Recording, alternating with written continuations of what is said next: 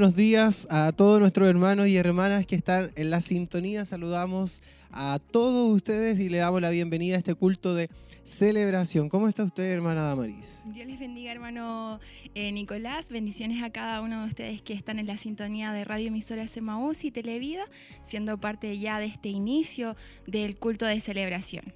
Así es, ya estamos a instante de dar comienzo, pero vamos a ir a un momento de oración para encomendar todo este trabajo a nuestro Dios y Él pueda bendecir a través de las pantallas su vida. Vamos a la oración.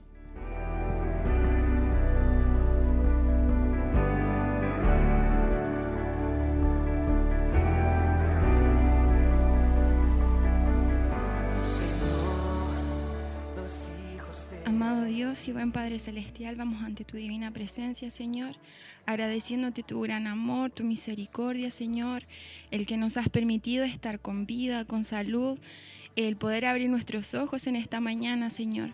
Agradecemos, Señor, que hemos podido también llegar hasta este lugar, Señor, a ser parte de este culto de celebración.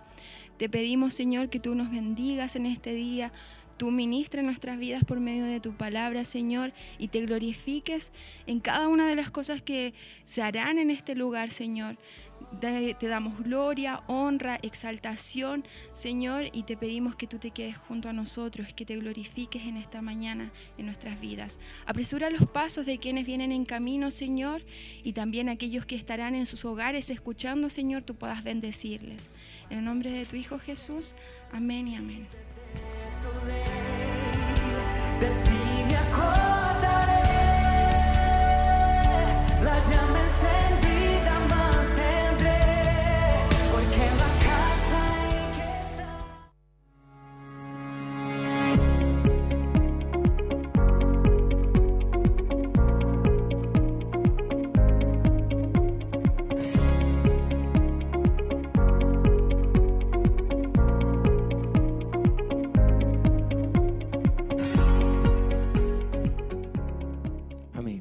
Domingo 25 de agosto del año 2019 y nos encontramos en este culto de celebración, invitándole a ustedes en estos momentos previos a lo que va a ser el culto y que nuestro hermano Michael Mendoza estará en la coordinación ya pronto dando comienzo. Así es, hermano Nicolás, falta muy poco para dar inicio a este culto de celebración. Nosotros estamos aquí para llevarle hasta su hogar a las a la distancia donde usted se encuentre cada uno de los instantes que se vivirán en este culto de celebración. Y es importante que si usted está en su hogar todavía, todavía tiene tiempo para eh, llegar hasta acá. Aún nada, no ha dado inicio, pero estamos a breves instantes, hermano Nico. Así es. Ubicados en Barros Aranas 436, acá en la ciudad de Chillán. Eh, estamos ya a las puertas de dar comienzo, como bien usted lo decía, y también queremos saludar a nuestros hermanos que están en la transmisión del Facebook Live. Ahí eh, le invitamos para que usted comente, deje sus saludos, sus comentarios, sus apreciaciones de lo que está haciendo el culto y esta transmisión. Y podamos también desde acá, de este lugar, eh, saludarles y saber de, de dónde nos está viendo, dónde nos está escuchando. También saludamos a quienes están a través de la internet, en emaús.cl, televida.cl. Un gran alcance tenemos ahí, así que búsquenos en Facebook, Televida Chillán, y pueda comentar, dejarnos sus saludos y de dónde está sintonizando la radio o la televisión. Estamos llegando a muchos lugares también a través de las radios, de las diferentes radioemisoras, desde eh, acá Chillán hasta el sur, hasta Padre Las Casas, Angol y muchos otros lugares donde están nuestros hermanos de los locales que también son parte de estos cultos que se transmiten. Queremos desearle las más ricas bendiciones a cada uno de ustedes y esperamos que en esta mañana también sean grandemente bendecidos, que puedan tomar esa porción, esa parte de la palabra que es para ustedes, que el Señor también tiene preparado para cada una de nuestras vidas. Así es. Y junto a un gran equipo humano eh, de jóvenes, señoritas, hermanos adultos, eh, hermanas adultas también, estamos llevando a cabo esta transmisión. Acá en pantalla somos dos, a través de la radio so- usted escucha dos voces, pero eh, detrás de esto eh, detrás de pantalla hay un gran equipo que está trabajando arduamente, niños que están en los cables, las- detrás de cámara, Sí. en los controles, haciendo posible esta transmisión y nuestra idea es poder que usted sea bendecido, pueda ser alcanzado por la palabra del Señor. Así que le invitamos para que no cambie de canal, busque Televida 28.1 y podamos desde ya empezar a comenzar a vivir este culto de celebración. Así que vamos al templo que ya está dando comienzo esta bendición. esperé a Jehová y se inclinó a mí y oyó mi clamor y me hizo sacar del pozo de la desesperación, del lodo cenagoso. Puso mis pies sobre peña y enderezó mis pasos. Puso luego en mi boca cántico nuevo, alabanza a quien merece la alabanza. Puso en mi boca alabanza, un cántico nuevo, alabanza a nuestro Dios. Verán estos muchos y temerán y confiarán en Jehová. Qué hermoso salmo. Amén. Qué hermosa palabra del Señor en esta mañana. Hagámosla nuestra, hagámosla nuestra en nuestros corazones, no importa lo que haya pasado durante la semana, no importa cuán cansado haya llegado hoy día, pero pacientemente esperemos en Jehová. No nos desesperemos, pacientemente esperemos en Jehová, porque creo con todo mi corazón que Él escucha nuestra oración. Amén, en todo momento, en las circunstancias que estemos enfrentando. Y por eso alabamos al Señor, porque Él es un Dios lleno de misericordia. Y esa misericordia hoy quiere derramarla también en nuestros corazones y vidas. Le invito a cerrar sus ojos, a inclinar sus rostros, amén, y oramos al Señor. Padre, en el nombre de Jesús, en esta mañana vamos delante de tu presencia, mi buen Salvador, dándote alabanza, dándote la gloria a ti, porque tú la mereces, Señor, reconociendo, Dios mío, nuestra necesidad de tu presencia, reconociendo nuestra necesidad de ti, reconociendo, Dios mío, que te necesitamos. En esta mañana vamos delante de tu presencia, Señor, también siendo agradecidos contigo, Señor, porque nos permites, Dios mío, tener un nuevo día de vida, una nueva oportunidad para adorar, una nueva oportunidad, Dios mío, para agradecerte, Señor, por tus múltiples misericordias que has tenido para con nuestras vidas. Porque aunque nosotros te hemos fallado, aunque hemos renegado muchas veces, Señor, aunque no nos hemos comportado y nuestro corazón no está a la altura de, Señor, ser un hijo tuyo, tú nos perdonas y nos das una nueva oportunidad, Dios mío, para poder llegar delante de ti en esta mañana con un corazón humillado, contrito, humillado delante de tu presencia, reconociendo tu majestad. Permítenos en esta mañana, Señor, despojarnos de todo aquello, Señor, que nos es peso y que nos separa de ti, Señor, y que impida, Dios mío, que nuestra alabanza, nuestro cántico, Señor, llegue a tu presencia. En esta hora oramos, Padre, Padre del cielo, para que sea un culto de bendición para aquellos que están aquí, como aquellos que estarán escuchando y viendo a través, Dios mío, de los medios de comunicación.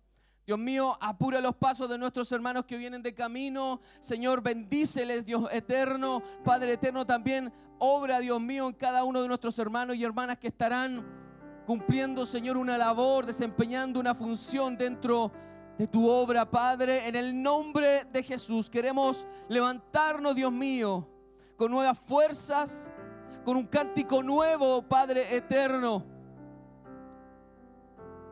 Porque como lo, lo leíamos de tu palabra, tú pones un cántico nuevo, alabanza para adorarte a ti, Señor.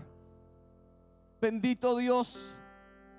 Bendice al grupo, Dios mío, renuevo para que pueda también alabarte, Dios mío, y podamos, Dios mío, apoyarles también en esa alabanza y bendecir tu nombre. En esta hora nos levantamos de esta oración, Dios mío con, con todo el ánimo, con toda la fuerza para adorar, para bendecir tu santo y bendito nombre, en el nombre poderoso de Jesús. Amén, amén y amén, Señor. Aleluya. Gloria sea dadas a ti, Señor.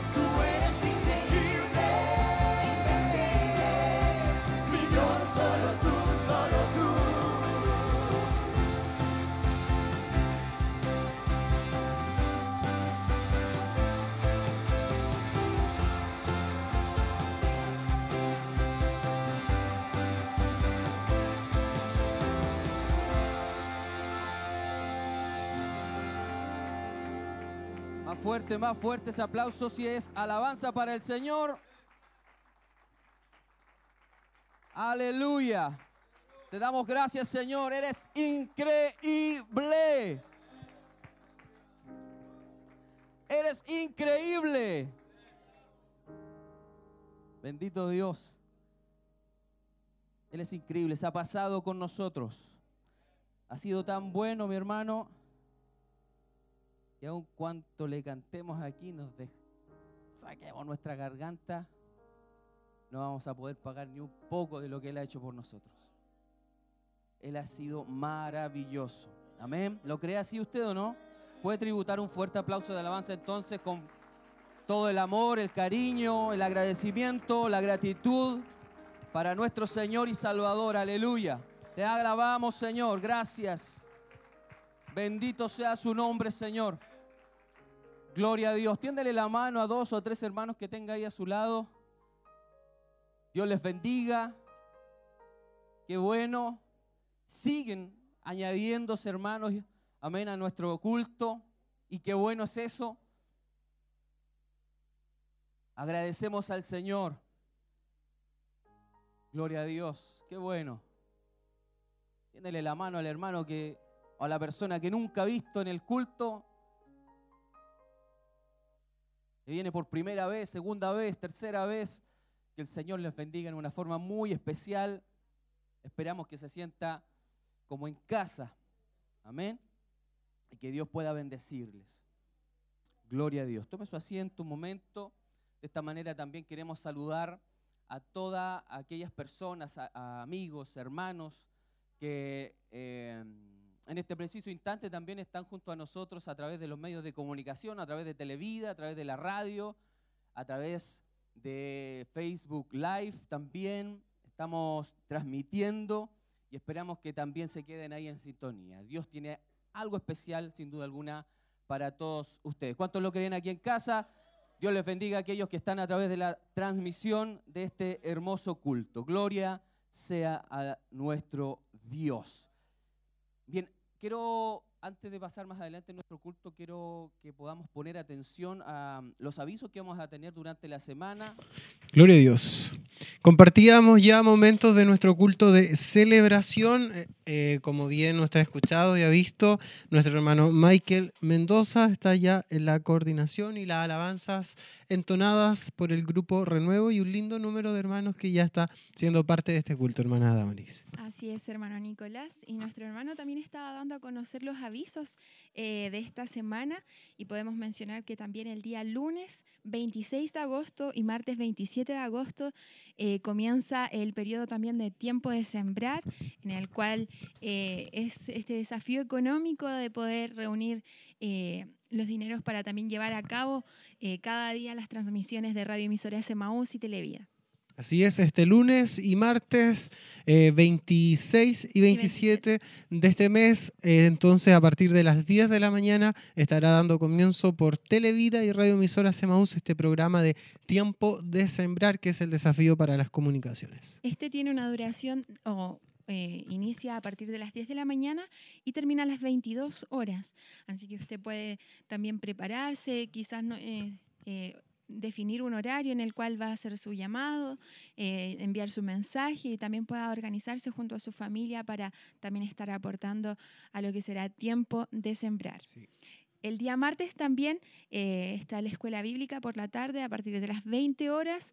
eh, se estarán tratando dos temas, el cual es el libro de Mateo y el libro de Josué, el cual eh, sería la cuarta clase, si no me equivoco, en la cual estamos recibiendo unos temas muy interesantes, hermano Nicolás.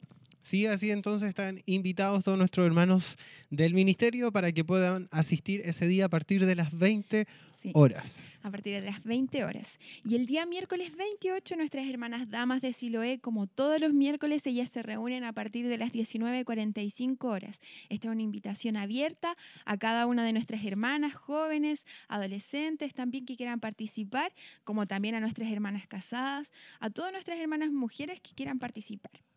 Y el día jueves tenemos nuestro culto de gloria. Sí, a partir de las 20 horas. El día viernes eh, no se realiza nada hasta el momento acá en, en el templo, pero nuestro obispo viaja a la iglesia de Talcahuano. Ese es el viernes 30 de agosto.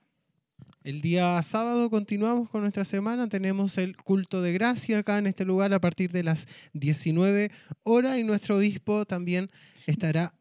En Ahí el es- local de Quinquegua. Nuestros hermanos eh, tienen su aniversario en este, en este periodo, eh, perdón, en este día sábado, y ellos también estarán eh, celebrando un culto especial, su 19 aniversario de, como local. Así es. Ahí habrá un momento especial, entonces, la presencia del Señor, nuestro hermano, siempre con harto ánimo y con harta energía, con harto cariño y amor, también esmero, esperan a nuestro eh, obispo y nuestros hermanos que siempre están visitando los locales. Y eh, bueno, y si usted también es parte o quiere asistir eh, de la zona de allá de Quinquegua, puede hacerlo en el templo Bethesda de Quinquegua el 31 de agosto a partir de las 7 de la tarde y estará ministrando nuestro obispo Alfonso Montesinos. Así es.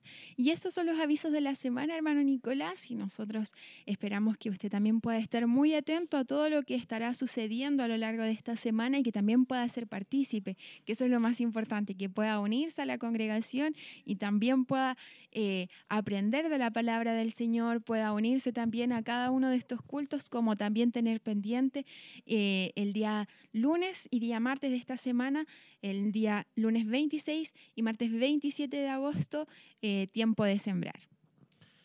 Le dejamos la invitación para todas estas actividades semanales que habrá eh, eh, y que están dispuestas para usted también, para que pueda nutrir su vida espiritual, pueda ser bendecido y esto no para, esto sigue.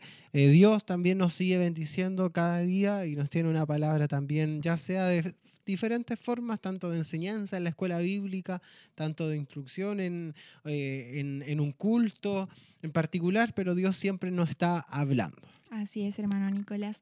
Y también queremos saludar a nuestros hermanos que están a través de Facebook, a nuestra hermana María Inostroza, que nos saluda desde el Parrón, y a nuestra hermana Gloria Navarrete, que ella nos saluda desde la ciudad de Santiago. Dice, bendiciones mis hermanos, que Dios les bendiga grandemente. Y también dice que está esperando eh, la palabra del Señor. Esperamos que como ella y eh, como muchos más de nuestros hermanos que están a través de la radio, ustedes pueden estar muy atentos. Cada vez se acerca más el momento para que podamos escuchar la palabra en esta mañana, así que usted pueda prestar atención, pueda aprovechar esos momentos de alabanza, de oración que se viven durante el culto para también empezar a preparar su vida, a preparar su corazón para lo que será el mensaje. No sé si ya tenemos imágenes de lo que está ocurriendo allá en el templo para seguir compartiendo con nuestros hermanos. Ya vamos a ir a, aquello, a lo que está allá ocurriendo ahí abajo, pero mientras nosotros le invitamos, aún hay tiempo para que usted pueda, eh, si desea, pueda asistir. Hay espacio disponible también acá en Barros Aranas 436. Asista con su familia, asista usted. Eh, si viene quizá en el auto y sintonizó la radio, estamos acá en Barros Aranas 436, la ciudad de Chillán, ubicados para que pueda ser bendecido por la palabra del Señor que en esta mañana estará ministrando nuestro obispo Hugo Alfonso Montesinos y que ya también le, en instante él subirá al altar y le vamos a estar dando a conocer el mensaje del día de hoy. Así es. Y estamos muy pronto también, como decía usted, a dar inicio. Pero aún hay tiempo si usted no ha llegado todavía y quiere hacerlo, sintió la necesidad también de participar. eh, estamos ubicados en Barros Arana 436, en la ciudad de Chillán. Y usted también puede unirse a nosotros, puede ser parte de este culto de celebración en el cual estaremos muy pronto también, a partir más o menos aproximadamente como de las 11. Estaremos comenzando también el mensaje, así que usted apresure sus pasos eh, para ser parte de todo esto. Así es. Y si usted también quiere conocer más de nuestro ministerio, recuerde que está la aplicación Siloe, que está en, Play Store, tanto para Android y para iPhone, está disponible para que usted la pueda descargar, pueda conocer todo el contenido que está en aquella aplicación, pueda conocer las actividades, la agenda semanal, hay un espacio para oración también, para petición de oración, para... eh, eh, conozca el ministerio, la corporación en sí. Está todo el contenido ahí disponible, hay imágenes, hay videos, eh, está el grupo Renuevo también, está un contenido Está el completo. streaming, donde usted también puede Así es. acceder a, los, a las grabaciones que- de los cultos que ya se han, eh, han pasado y usted puede volver a escucharlos eh, desde el inicio. Así, Así que es. también es una bendición para todos nuestros hermanos que tienen esta aplicación. Y nosotros queremos seguir compartiendo lo que está sucediendo en el templo. Clamar al Señor. No sé, un hermano, dos hermanos hay en su mente, hay en su corazón, tres, cuatro, cinco. Pero es bueno, hermano amado, es buena iglesia que podamos orar, interceder por aquellos que no están junto a nosotros. Por aquellos que de alguna manera han sido débiles en su fe, han flaqueado. Tal como usted y yo en algún momento de nuestra vida estamos, hemos flaqueado, hemos desmayado. Pero en la misericordia del Señor, aún estamos aquí permaneciendo, llegando aún a la rastra, pero Dios ha sido bueno, Dios nos ha levantado, Dios nos ha restaurado.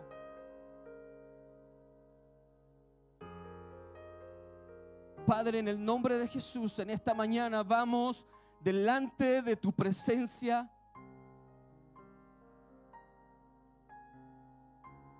Vamos delante de tu presencia, Señor, reconociendo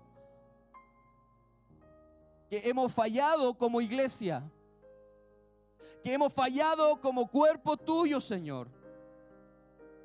Nos hemos vuelto individualistas, ajenos al dolor de la gente. Y si hay algo que tú vienes a nuestra vida y quieres colocar en nuestros corazones, es el amor hacia mi prójimo. Es el amor al que está a mi lado, a mi próximo. Y en eso muchas veces hemos fallado, Señor. Perdónanos. Perdónanos, oh Dios. En esta hora vamos delante de tu presencia, clamando por aquellos que no, no están en este lugar, por aquellos que están dolidos, por aquellos que están pasando momentos difíciles, por aquellos, Dios mío, que están batallando y que están sucumbiendo ante el dolor, ante la de- desesperanza. Oramos en esta mañana, Señor, nos unimos juntos como familia, como iglesia, clamando por cada uno de ellos. Extiende tu mano, Señor, en esta hora. Llega hasta el lugar donde están ellos, Dios mío, con sus corazones rotos. Restauran esta mañana. Restaura sus corazones. Padre, en el nombre de Jesús. Restaura sus corazones.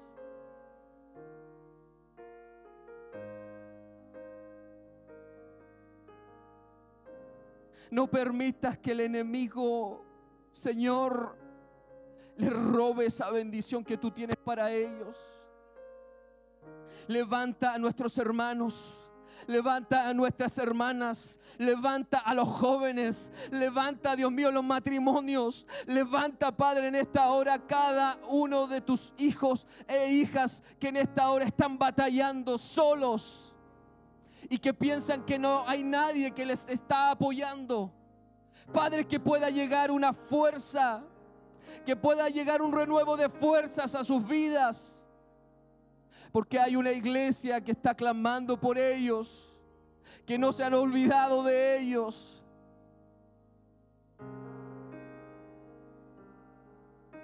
Eso es lo que necesitamos. Eso es lo que necesitamos.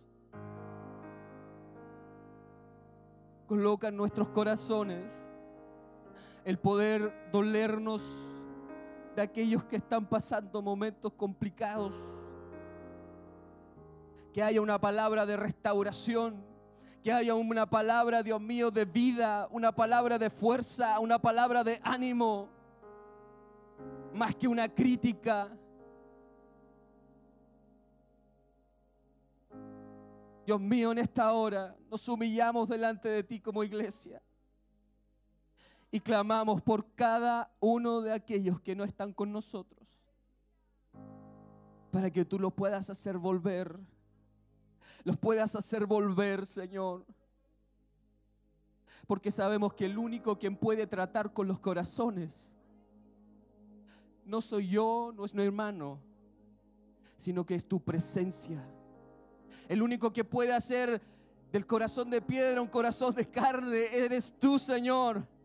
A través de tu Espíritu Santo quebrantando toda ligadura, atadura del enemigo. Nos humillamos delante de ti, pidiendo perdón, Señor. Y orando por cada uno de mis hermanos y hermanas, incluso por los que están aquí hoy día, Señor. Que quizás han llegado con sus últimos suspiros de fuerza.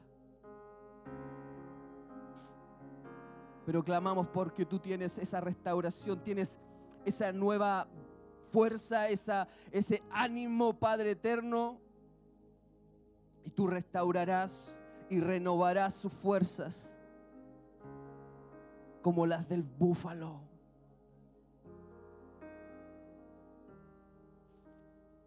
Pondrás un espíritu nuevo, un espíritu nuevo de alabanza. Pon en nosotros un nuevo espíritu, Señor.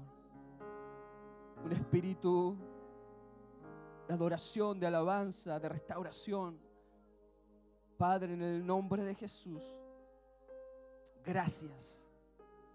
Gracias, Señor. Gracias, Padre.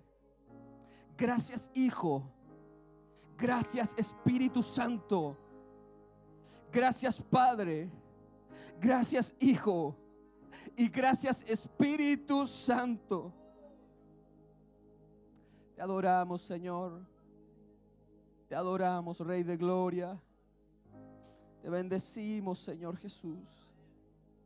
Agradecemos tu bendición en esta mañana. Nos levantamos, Dios mío, confiados en que esta oración ha llegado delante de tus plantas y he provocado algo especial y que no volverá vacía esta oración, Señor, sino que veremos tu mano moverse en cada vida y cada corazón. Padre, gracias te damos en el nombre poderoso de Jesús. Amén, amén y amén, Señor. Te damos a ti la gloria, la alabanza. ¿Cuántos pueden tributar un fuerte aplauso de alabanza al Señor? Bendito Dios, te adoramos, Rey de Gloria. Solo tú lo puedes hacer, solo tú puedes realizar milagros y restaurar corazones que hoy lo necesitamos, Señor, lo necesitan. Necesitamos eso como iglesia, amados en el Señor. Le invito a adorar al Señor. Amén. Dispongamos nuestro corazón, abramos nuestro corazón al Señor. Adoramos junto al grupo Renuevo a nuestro Señor.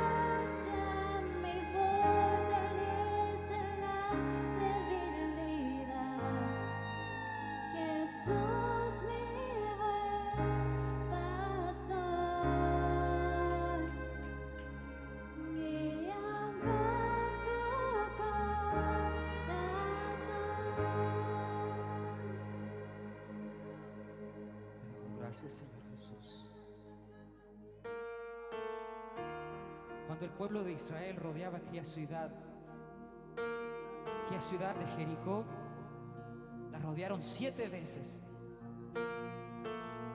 Y la última vez alabaron el nombre del Señor y aquellos muros cayeron. Hay muros en nuestras vidas que nos impiden ganar la batalla. Hay muros en nuestras vidas que nos impiden seguir adelante. Pero más el Señor nunca nos ha fallado. Él seguirá siendo fiel. Esas murallas caen en el nombre de Jesús. Esas murallas caen en el nombre de Jesús. Porque Él nunca falla. Aquellos hombres esperaban que aquellos muros cayeran. Pero no eran ellos, sino que era Dios. Es pues la fe, la certeza y la convicción de aquello que no vemos. Y en eso creemos ahora en este momento. Creemos que Jesús derribará esas murallas. Creemos que Jesús derribará esas murallas. Esas murallas que nos impiden seguir adelante. Aquellas murallas que nos impiden ganar la victoria. Si tú eres uno de ellos, empieza a derribar esas murallas en el nombre de Jesús.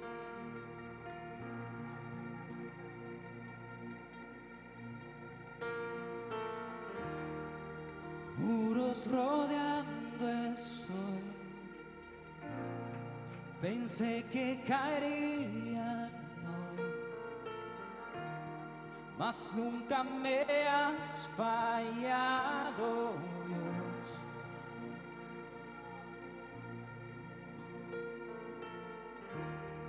Espera terminará. Sé que has vencido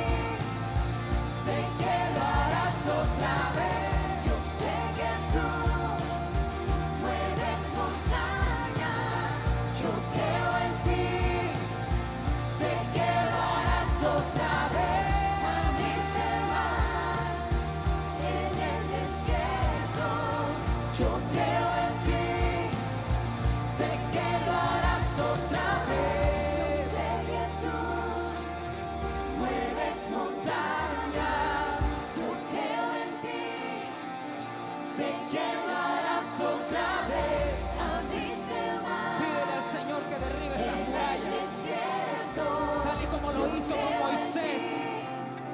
Derribarás las montañas en el nombre de Jesús.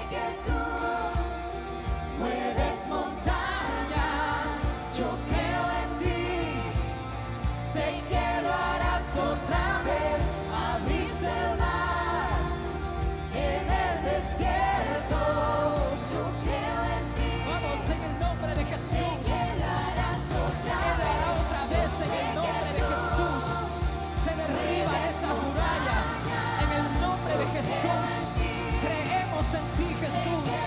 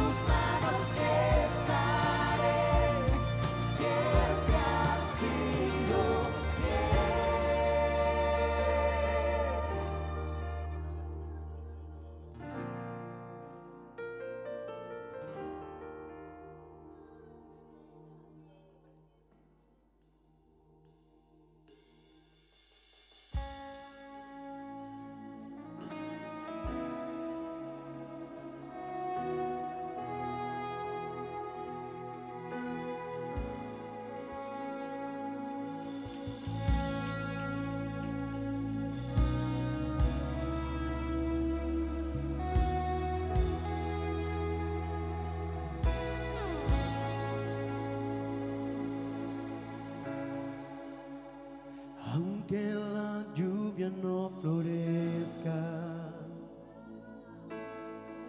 aunque el sol no amanezca,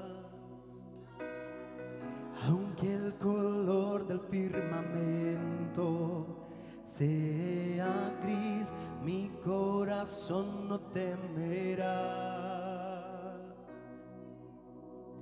Descansaré en tu presencia.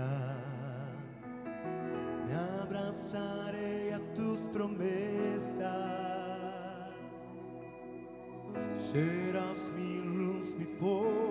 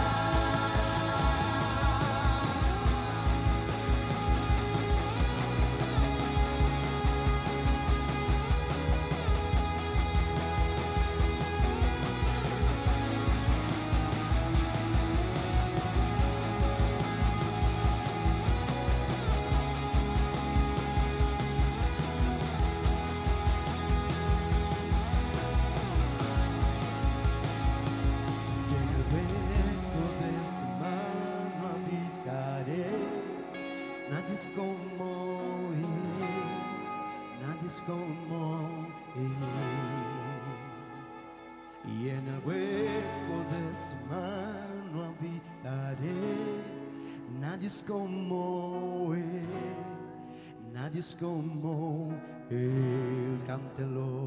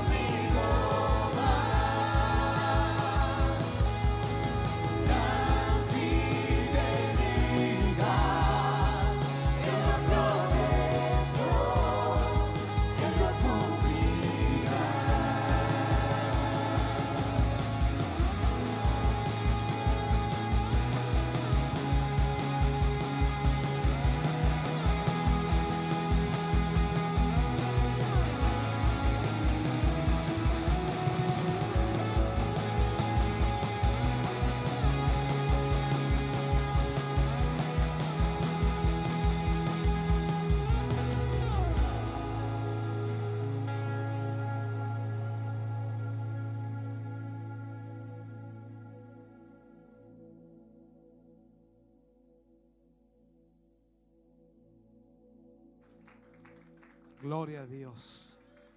Gracias damos al Señor en esta mañana.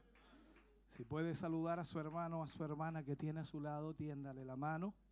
Salúdele. Gracias por acompañarnos hoy, por ser parte de este culto, de esta mañana de alabanza, de adoración, de exaltación al Señor, que sin duda nos permite poder estar en presencia de Dios. Maravilloso es el Señor. Gloria a Dios.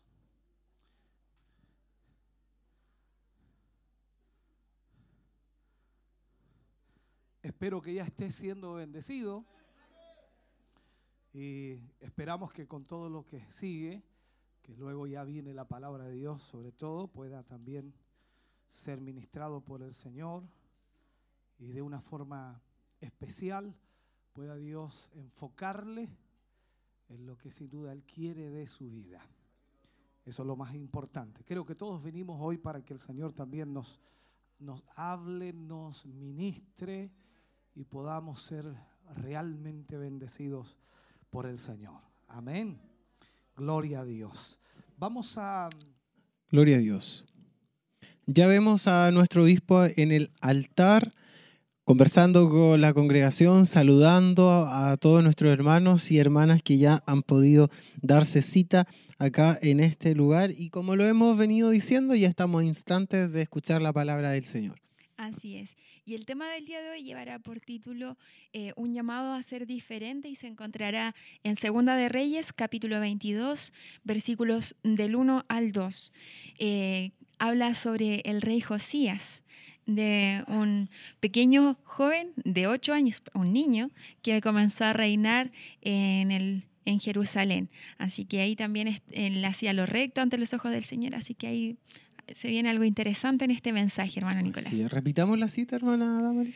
Segunda de Reyes, capítulo 22, versículos del 1 al 2. Ahí está entonces para que usted ya la comience a buscar y se prepare para que cuando nuestro obispo lea la palabra del Señor, usted ahí también esté preparado y listo para seguir la lectura de lo que Dios hablará a nuestra vida, ministrará en labios de nuestro obispo. Así que le invitamos para que siga atento a esta transmisión por donde eh, sea el medio que usted esté, a través de Televida, de radio, del Facebook Live.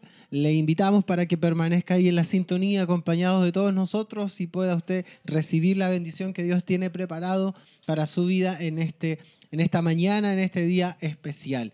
Y también le invitamos para que comente en Facebook, esté activo ahí en las redes sociales y nos deje sus apreciaciones. Hay alabanza en el Sí. templo, hermana Damaris, así que la dejamos en compañía de ellas.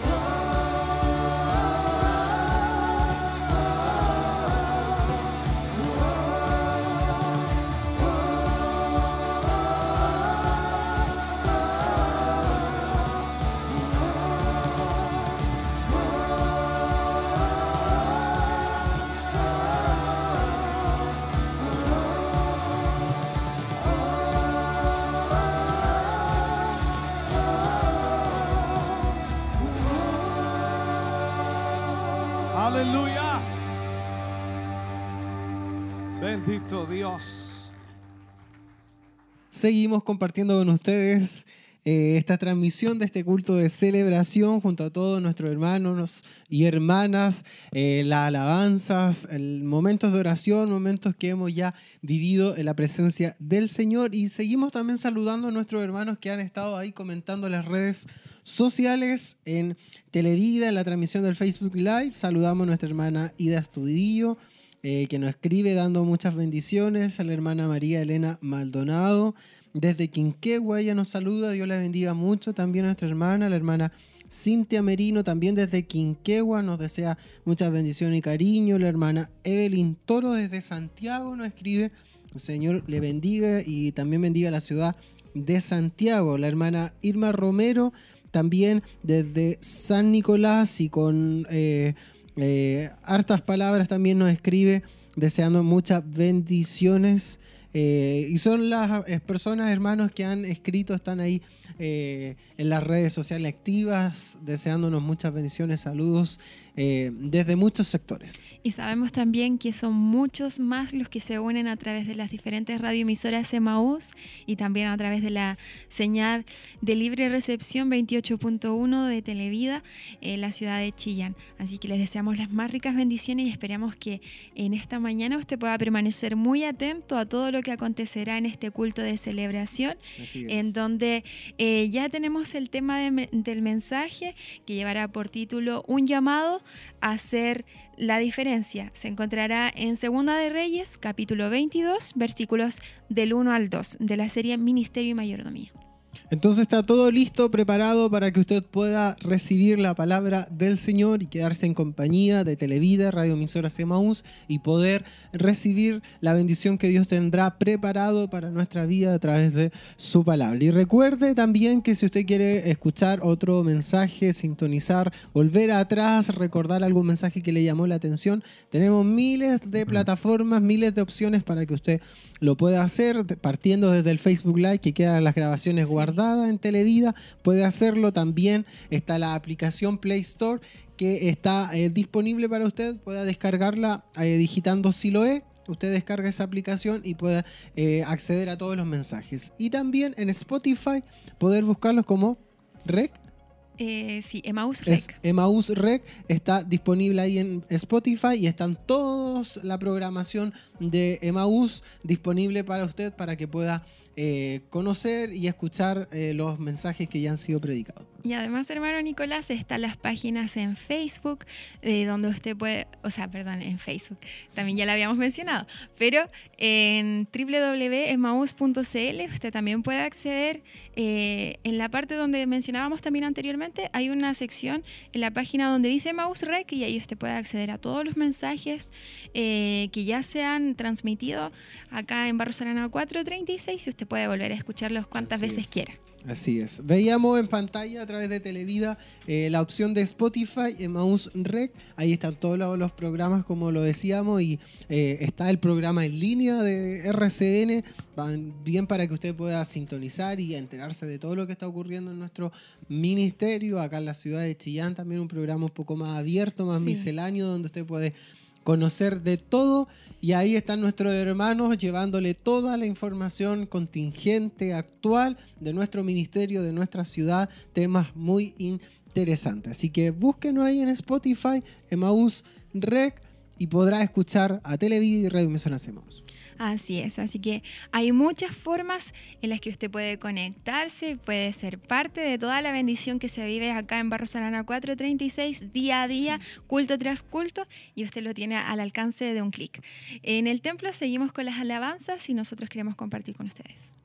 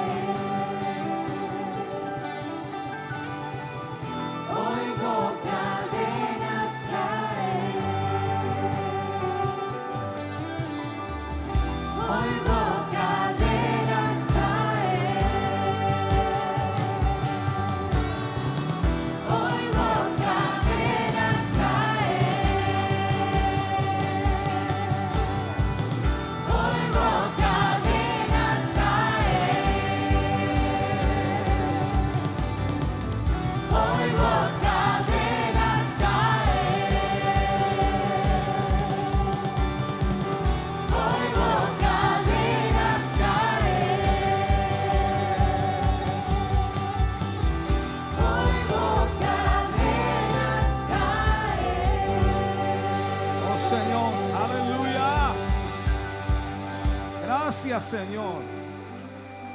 Aleluya. Bendito Dios.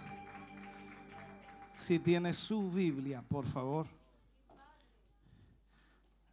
Busquemos en Segunda de Reyes, capítulo 22, versículos 1 y 2. Segunda de Reyes 22, capítulos 20 capítulo 22, versículo 1 y 2.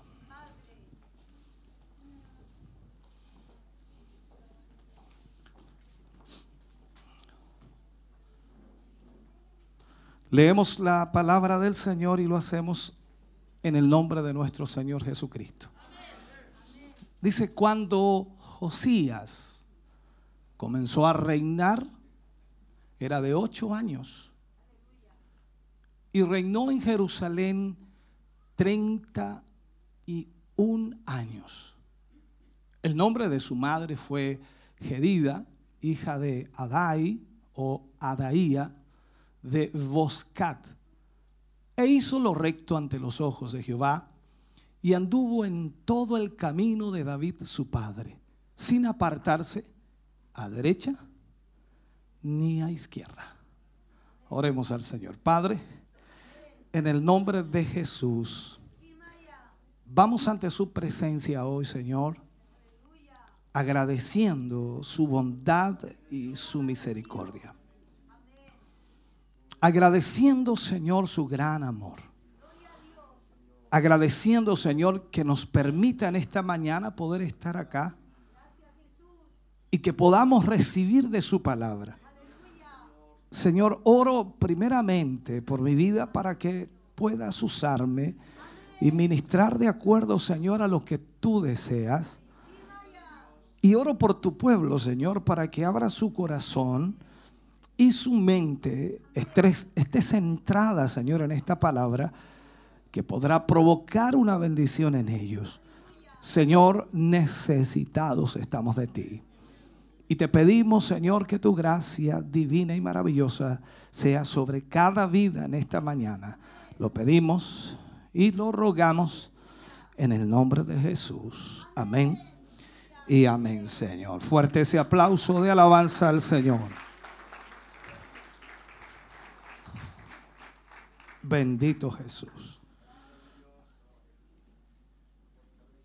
Al leer estos versículos, hermano querido, me llama mucho la atención y ojalá lo pueda plantear bien, no equivocarme al plantearlo. Mi mente no alcanza a entender cómo Dios pudo poner a un niño de ocho años frente a su pueblo.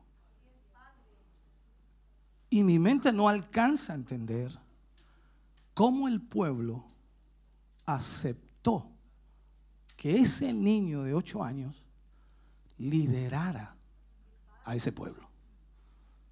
No sé si habrá, yo sé que los niños se van a clase, pero ¿habrá algún niño de ocho años por allí? De ocho años, no tiene más, tiene diez ya él. ¿Alguien de ocho años? Ocho años, se busca uno de ocho, no 58, no, ocho. Ocho años. ¿Quién tiene ocho años? ¿Cuánto tiene? Once, mire. Wow. Venga el de diez, no, ven, de diez. Venga de diez. Tiene diez, venga para acá. Los, los demás todos están en clase, por eso no lo tenemos ninguno de ocho. Venga para acá. No se ponga colorado si no le va a hacer nada. Eh, Quiero que entienda esto. A veces cuando nosotros leemos un versículo, no tenemos la noción de las cosas. Pero hagamos cuenta que Él, toma esto, Él ahora es su pastor, su líder, su guía, es el que manda.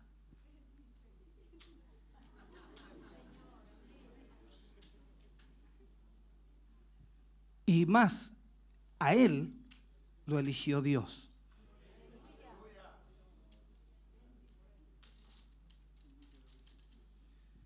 Gracias, hijo. Tú le viste las caras, ¿cierto? O sea, cuando nosotros leemos la escritura y vemos esos versículos y dice que Josías tenía ocho años cuando comenzó a reinar. No dice cuando comenzó a prepararse para reinar, sino cuando comenzó a reinar. Tomó el reino de Israel. Y más encima el versículo que sigue dice al final que no se desvió ni a derecha ni a izquierda. ¿Por qué? Porque siguió los caminos de su padre David. O sea, aquí el Señor nos está dando una bofetada, pero tremenda, porque cuando leemos también el versículo allá en el Nuevo Testamento que dice, si pusiereis a un niño, a él, Ay, yo sé que usted nunca va a escuchar a un niño porque nuestro concepto es totalmente distorsionado. Esta es la realidad de lo que Dios puede hacer. O sea, Dios usó a un niño de ocho años para reinar, para legislar a su pueblo. Y eso nos muestra que Dios puede en toda época, en todo tiempo, hacer lo que Él, dígalo, lo que Él quiere. Y ahí es donde nos descoloca a nosotros, porque nosotros seguimos las reglas, las normas. Dentro de todo esto hay reglas y normas que Dios nunca se va a saltar. Pero aquí las reglas y normas de edad, Dios no las respeta. Así que puede ser usted un niño, un joven, puede ser un adulto, joven, como también le llaman, o puede ser un anciano. ¿Lo digo? Un viejo. Porque nos impacta el Señor. ¿A quién usó para formar a su pueblo, a su nación? Dígalo usted. A un viejo, no diga Abraham, diga a un viejo. ¿Qué edad tenía Abraham cuando lo llamó el Señor? Gracias, hermana María. 75. ¿Qué edad tiene usted? Oh, y si no puedo, pastor, ir a la iglesia todos los días. Ay, Señor. Cuando hablamos de servir al Señor, cuando hablamos de obedecer a Dios y cuando hablamos, por supuesto, de entregar nuestra vida al servicio del Señor, nos damos cuenta que Dios llama a personas para el servicio del Señor. Recuerdo año 1992-93 cuando llegué acá, tenía 26 años, el 92, el 93 cuando iniciamos el ministerio tenía 27 años. Para el resto de las iglesias y pastores y líderes era un cabro chico que andaba revoloteando. ¿Qué anda haciendo? Más encima era un palillo delgado que si me ponía de lado desaparecía. O sea, ¿qué anda tonteando este cabro chico? ¿Quién le dio permiso a este? Entonces, cuando hablamos de esto, Dios llama a quien Él quiere, lo capacita y le da la capacidad que Él necesita para poder hacer la obra del Señor. Se entiende que Dios prepara a esas personas, que Dios llama a esas personas y que les da todo lo que ellos necesitan, pero no podemos negar que Dios hace lo que quiere. Entonces, cuando vemos hoy día que hay muchos jóvenes dentro de la iglesia, dentro de la obra de Dios, que pueden servir a Dios y pueden prestar servicios a la obra de Dios, hay gente adulta que se enoja también y dice que es aquí los puros jóvenes trabajan. Sí, porque los viejos no quieren moverse. Que el reuma, que la columna.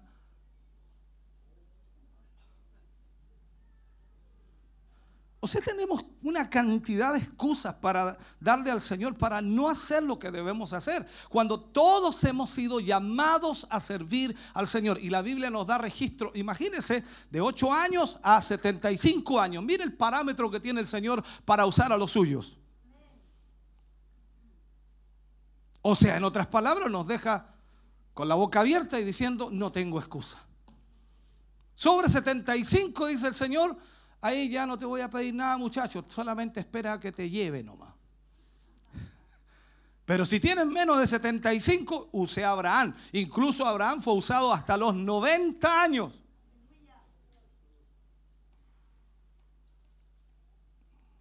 Yo me pongo a pensar y digo, Señor, ¿qué estamos haciendo nosotros? Una de las cosas que aprendemos en la palabra de Dios es que Él desea, y lo digo así, lo planteo así, Él desea usar a cada creyente, a cada creyente, no importa su edad, no importa su capacidad, no importa su inteligencia o sabiduría o no la tiene, o la tiene, no importa. Dios quiere usar a cada creyente en su obra y de esta manera poder de alguna forma ver que Él no tiene problema en cuanto a la edad. Porque Él llama y Él capacita. ¿Me está escuchando? O sea, usted puede ser usado por Dios, no importa la edad que tenga. Ahora, ¿qué pasa en nosotros cuando no entendemos eso? Cuando no comprendemos eso, cuando nuestra función en el servicio de Dios no se comprende o no se entiende. ¿Será realmente que estamos siendo la diferencia de las congregaciones? Porque Dios nos llama para marcar diferencias. O sea, cada llamado de Dios a cada hombre de Dios, y voy a poner estos dos ejemplos totalmente distantes, Josías de 8 años, Abraham de 75. O sea, ellos marcaron la diferencia en su tiempo. Busque algún rey que haya reinado desde 8 años. O sea, ellos marcaron la diferencia dentro de lo que Dios quería hacer con ellos. Y de esta manera entonces, hoy día nosotros debemos entender que las congregaciones necesitan hombres y mujeres dispuestos a servir al Señor. El problema es que muchos se están quedando callados y puedo decir, se están quedando estáticos o se están quedando sentados sin hacer nada mientras la iglesia no prospera, mientras la iglesia no crece. Hay muchas personas dentro de la iglesia que lo único que hacen es buscar el problema de por qué la iglesia no crece, pero nunca se miran al espejo ellos. Porque si yo no hago nada, dentro de la obra de Dios, la obra de Dios no está recibiendo ningún beneficio de mi parte.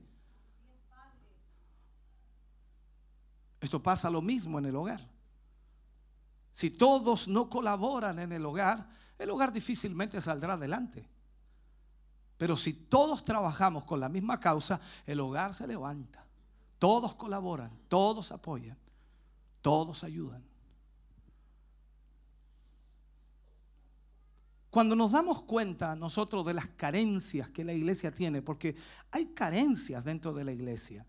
Y si bien es cierto, oramos y le pedimos al Señor que pueda traer a nuestra iglesia, lo voy a plantear así, a nuestra iglesia lo que falta. Yo sé que usted pide al Señor y dice, Señor, trae obreros a tu mies. ¿Y usted qué es lo que es? Porque le pedimos, Señor, trae obreros a tu mies, Señor. Trae más gente para que trabaje. ¿Y usted? No, yo ya trabajé. No, yo ya hice. No, yo ya. Entiéndame por favor en esto.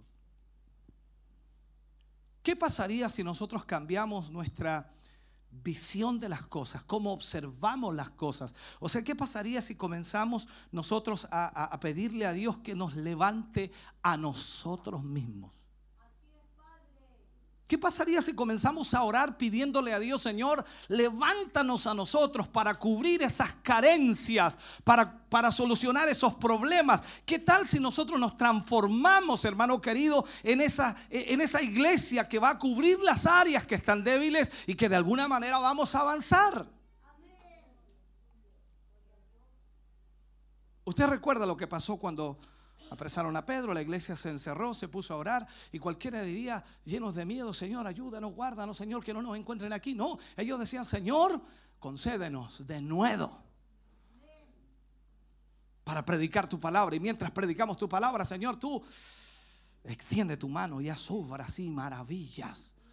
O sea, ellos no se quedaron asustados. Ellos pedían que Dios los usara a ellos.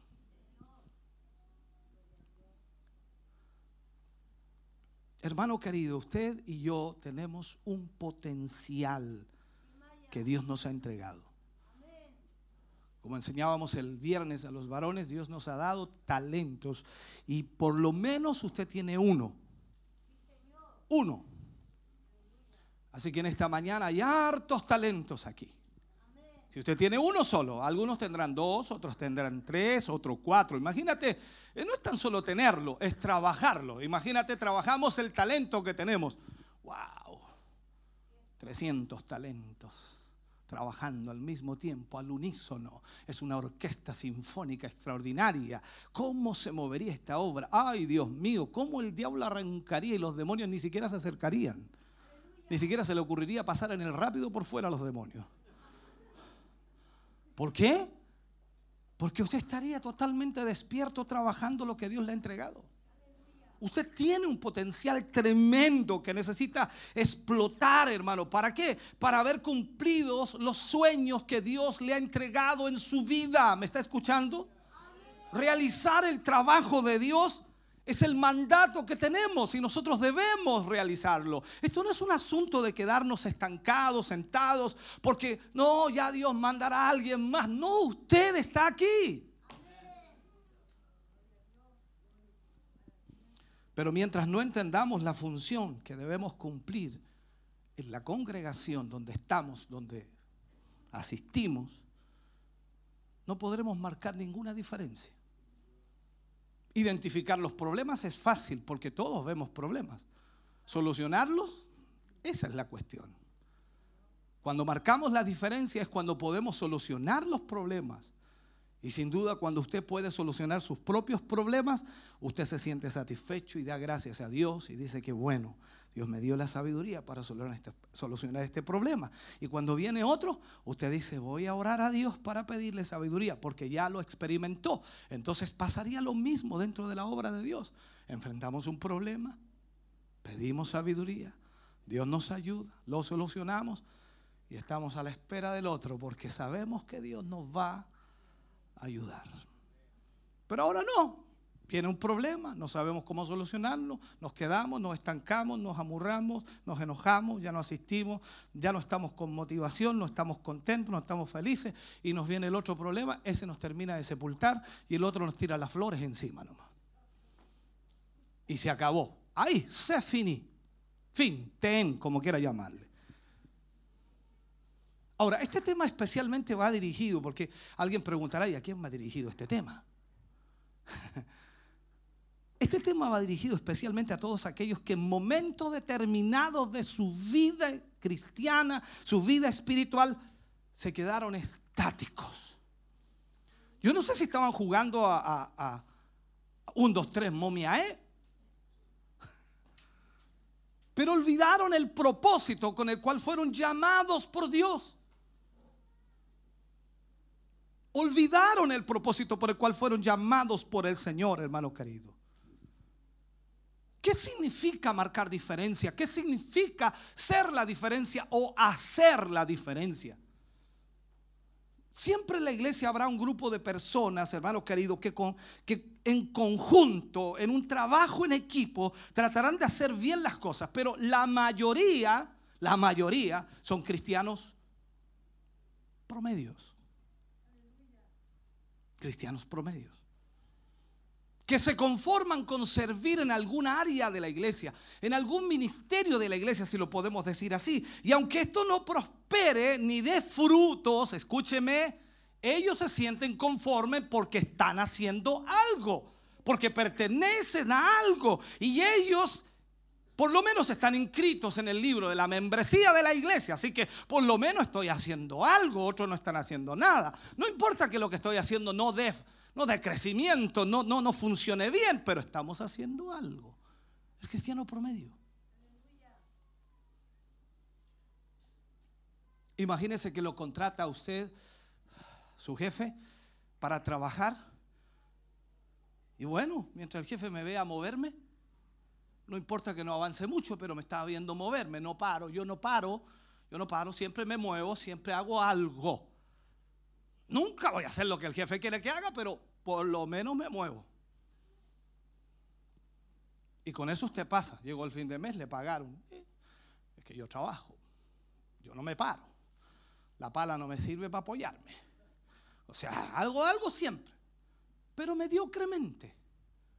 Entonces el jefe de repente ve a otro que llega, pero que es una hormiga, que hace más de lo que le piden, que siempre se esfuerza más. Ah, no, pues a este chao y me quedo con este. Este sí, este sí que no para, este sí que trabaja, este sí que le pone empeño, este me soluciona los problemas, el otro nunca me sacó problemas. No me mire así, pues yo sé que dice usted, bueno, pastor, la obra del Señor no es un trabajo, porque aquí no me pagan. Pero escuche bien, el precio lo pagó el Señor dos mil años atrás por usted. Y no fue barato. Si usted tuviera que pagarlo, no tiene cómo hacerlo.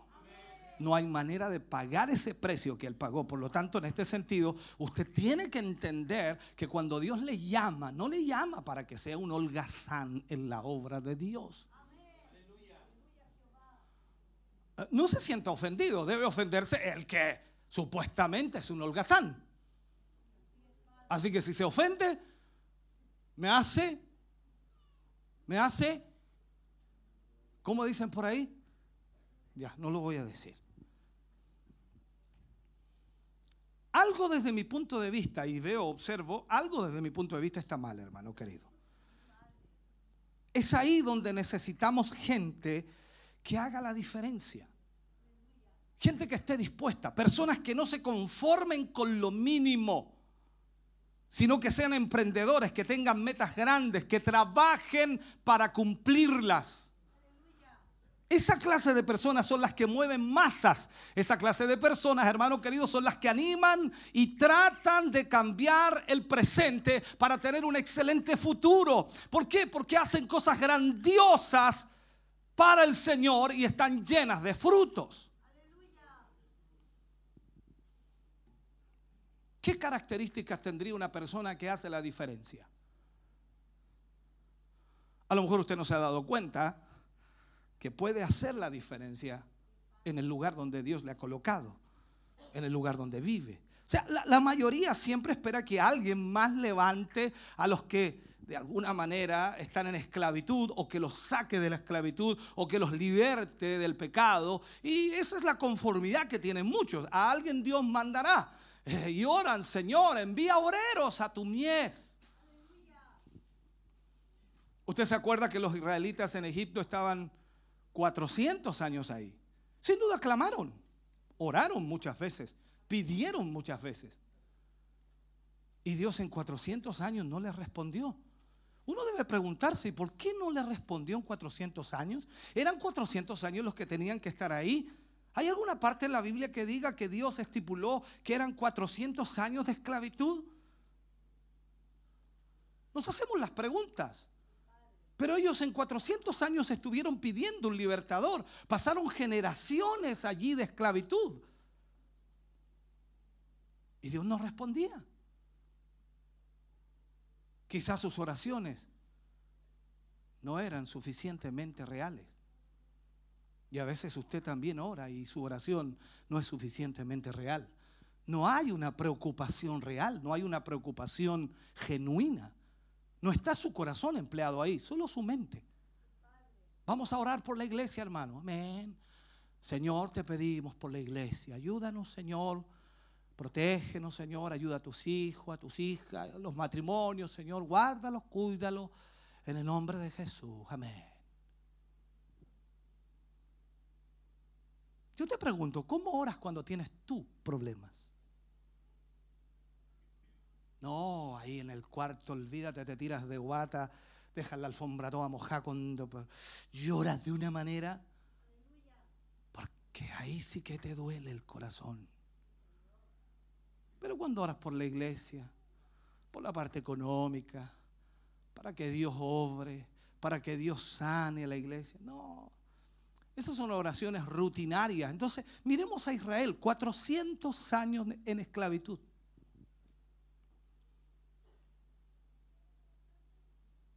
Y el libertador no llegaba.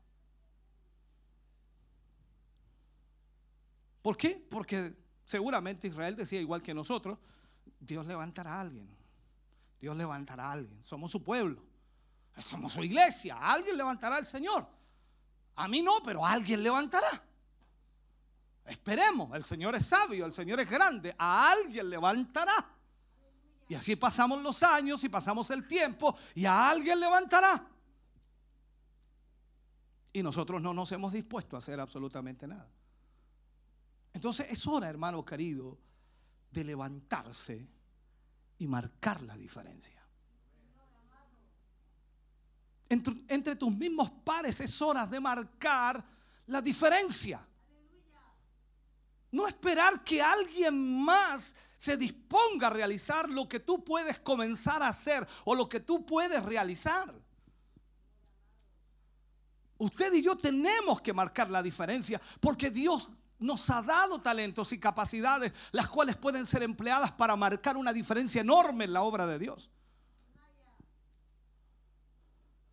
Cuando miramos la Biblia empezamos a encontrar ciertas características de los hombres que marcaron diferencia, los grandes hombres de Dios. En la mayoría de ellos, en un 90 y tantos por ciento, yo diría casi en el 100 por ciento de ellos, se marca la consagración, la vida consagrada, o sea, una persona consagrada a Dios.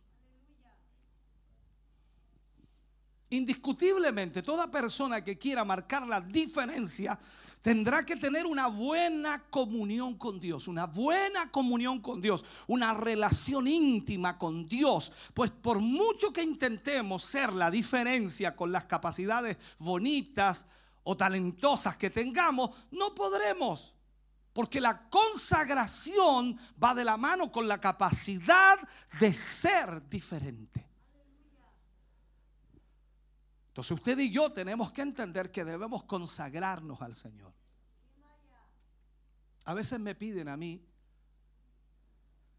bueno, no mucho hoy, pero antes sí me pedía mucho, porque hoy día casi todos los instrumentos son, son de la obra, pero antes los hermanos tenían sus guitarritas, sus baños, sus cositas, entonces las traía, me decía, pastor, quiero consagrar esto para el servicio de la obra del Señor. Entonces yo le decía ahí en, la oficina, pero tú entiendes lo que eso significa. Eh, sí, voy a tocarle al Señor. Sí, pero tú entiendes que este instrumento tú lo estás consagrando para tocar alabanzas al Señor. Y no lo vaya a poder llevar al colegio a tocar una cueca. Y no lo vaya a poder usar en la casa en el cumpleaños para tocarle la cumbia que le gusta a tu tata. Porque lo estás consagrando al Señor. Entonces le empezaba a decir lo que pasa y ahí en donde la cosa se le complicaba. No, yo quiero consagrarlo. Tú entiendes que si consagras este instrumento que es algo de madera, que es algo que es inerte, Dios lo va a cuidar y lo va a proteger porque va a ser para la obra de Dios. Pero el día que no lo haga, Dios quita su mano. Y se acaba. Amén. Recuerdo a uno en especial, pasó septiembre y la guitarra, hermano, se echó a perder, mi pastor. ¿Cómo? Se echó a perder. ¿Qué le pasó? No sé qué pasó, pastor. ¿Sabe qué? Se, se quebró el mango. Pero ¿cómo se cayó? Se cayó. Se... La dejaste mal, mal puesta. Es que había muchos niños. ¿Cómo? Es que fue en el colegio.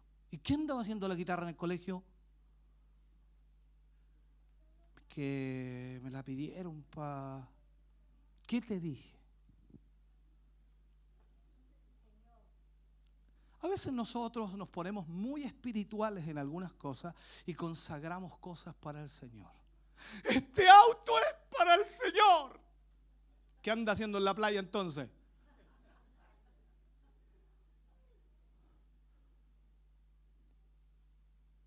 No te atrevas a decirle que es para el Señor cuando tú sabes que no lo vas a usar 100% para Él. Pero nos ponemos espirituales.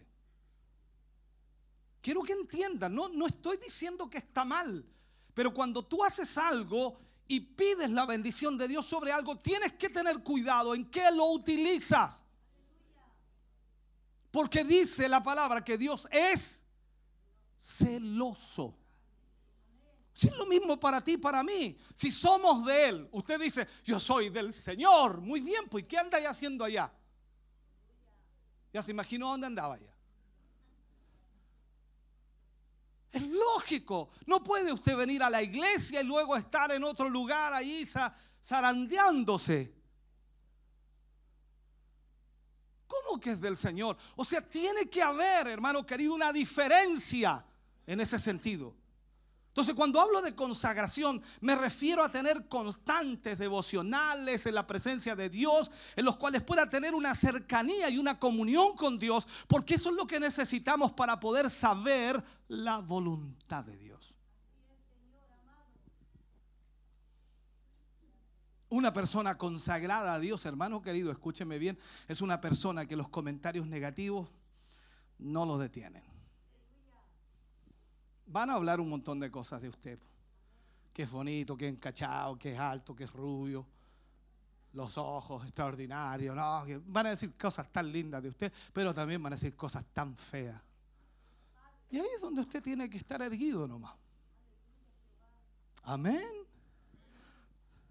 A las personas que son la diferencia, no los detiene nada.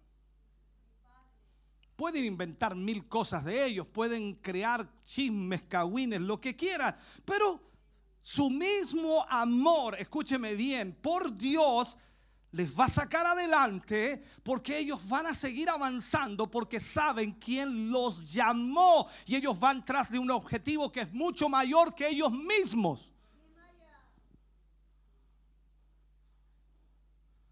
Entonces usted debe aprender a marcar la diferencia. El que marca la diferencia es aquella persona que siempre anda motivando a los demás, a todos. Dios le bendiga, mi hermano. ¿Cómo estamos? Vamos a tener un culto lindo hoy día, hermano. No sé, yo siento en mi corazón que va a ser una bendición. Ah, listo. Siempre motivando. Son aquellos que siempre tienen una sonrisa para ti. Una sonrisa. Cuesta sonreír a veces, ¿no? ¿Cuesta? Hay, hay situaciones que no nos dejan sonreír.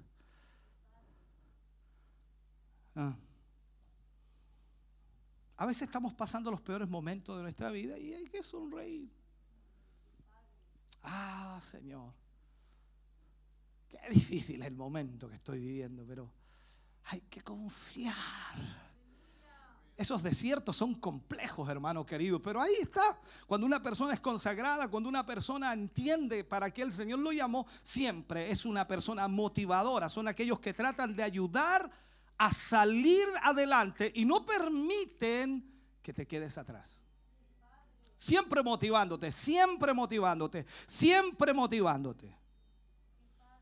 Es aquel que no se conforma con poco.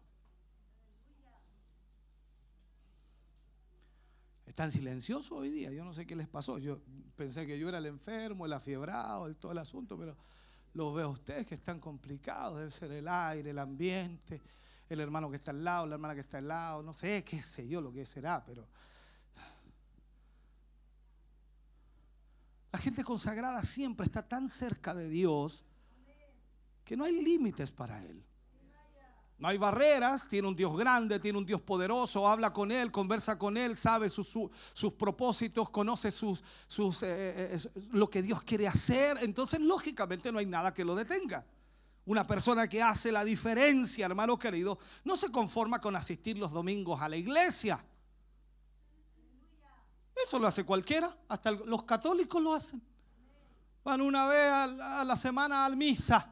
Y algunos van bien temprano, incluso a las 8, a la, misa del gallo. ¿A qué hora es la del gallo? A las 12. ¿A qué hora es? Y la de las 8 de la mañana, ¿a qué hora es? ¿Qué es lo que es eso? La de la gallina. Yo sé que era una temprano por ahí, otros a las 6 de la mañana. No tengo idea de esas cosas. Nunca fui católico, gracias a Dios. Pero los que fueron, ¿saben? No, hay que ir a misa. Y cuando pasan, ya no, casi se sacan el pecho y...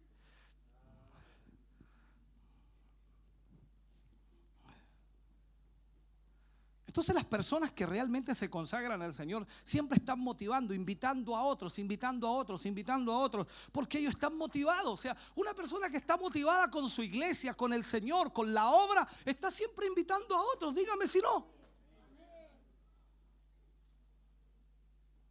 Pregúntele a un hermano que tenga un buen trabajo y sabe que tiene un buen trabajo y él habla de su buen trabajo, él habla de su jefe, habla de lo que hace. El trabajo me pagan bien, es un buen trabajo, excelente. Y cada, cada vez que tiene ocasión habla de eso porque está contento. Y usted nunca habla de la iglesia, nunca habla de los hermanos. Bueno, habla mal. Fue el domingo a la iglesia. Yo, yo iba contento a la iglesia. Pero me recibió un portero al tiro el caracho. Ah, yo no quería ni entrar después. Y le está contando un inconverso. Después entré para adentro y más encima después me, me llevan adelante. Y uno me gusta sentarme adelante. Me dieron adelante. Y el pastor empezó a predicar, me apuntaba con el dedo, así me apuntaba con el dedo, me apuntaba. Ah. Y a mí que alguien le contó, alguien tiene que haberle dicho. Me dijo cuestiones que nada que. ¿Qué tiene que estar sacando mi vida? ¿Qué tiene que estar hablando de mi vida ahí delante de todos? Yo me avergoncé, puse colorado. No hay más, no hay más.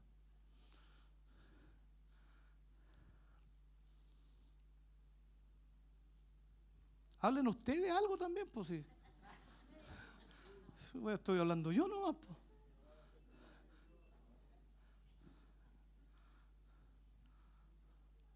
Una persona consagrada siempre está motivada, hermano. Entusiasmada con lo que está haciendo, con lo que está realizando, lo que Dios está haciendo en su vida. Está siempre hablando del Señor. Trata de una u otra manera de invitar, a hablar de Dios a otras personas. Esta, esta clase de personas son las que anhelan grandes cosas y cumplir esas grandes cosas. Pues se tratan objetivos grandes. Y ellos tienen la plena seguridad que su Dios también es. Pero no lo diga así como grande. ¿Cuántos tienen un Dios grande aquí? Dígalo más fuerte porque despierte el hermano del lado. ¿Cuántos tienen un Dios grande?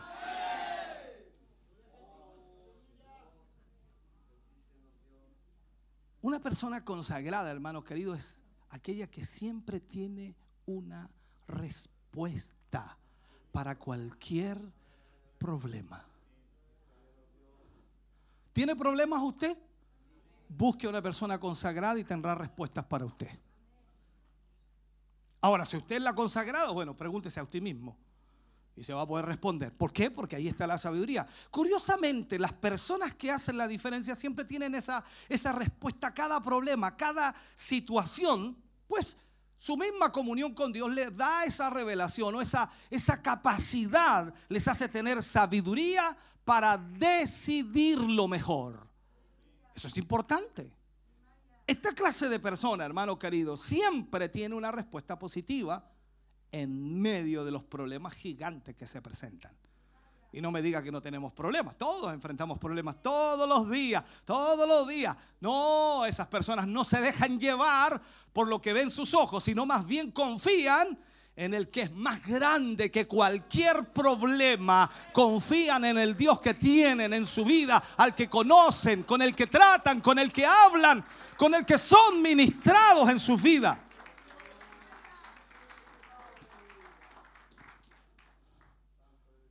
Entonces, si, si lo vemos así, una persona consagrada, hermano querido, nunca dice no al servicio.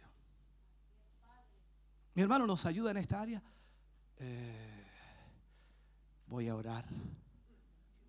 Oh, que te pusiste espiritual. Voy a verlo entonces. Pero ¿qué tenés que ver? Una persona consagrada nunca va a decir no al servicio. Hay que servir, hay que servir. Uno de los conflictos, estoy preparando una temática acerca de eso, acerca del servicio. ¿Sabe usted que la palabra liderazgo Jesús nunca la mencionó? Nosotros la usamos dentro de la iglesia porque, claro, tiene que haber un liderazgo, tiene que haber una cadena de, de, mando perfecto, de sujeción. Claro que sí, lo vemos reflejado en todo lo que es la obra de Dios y también lo vemos en el reino de Dios. En el orden de los ángeles, arcángeles, serafines y todo eso, lo vemos reflejado en un orden. Hay un, establecido un orden. Pero nosotros implementamos esa palabra liderazgo.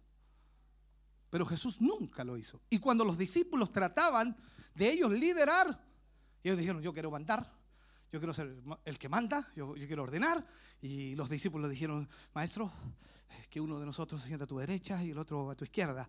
Y por ahí otra conversación, Señor, que, que ¿quién de nosotros será el mayor? No es rey, les dice. El que quiera ser el mayor será el servidor de los demás. ¿Por qué? Porque él ya lo había dicho, pero nosotros somos duros de cabeza.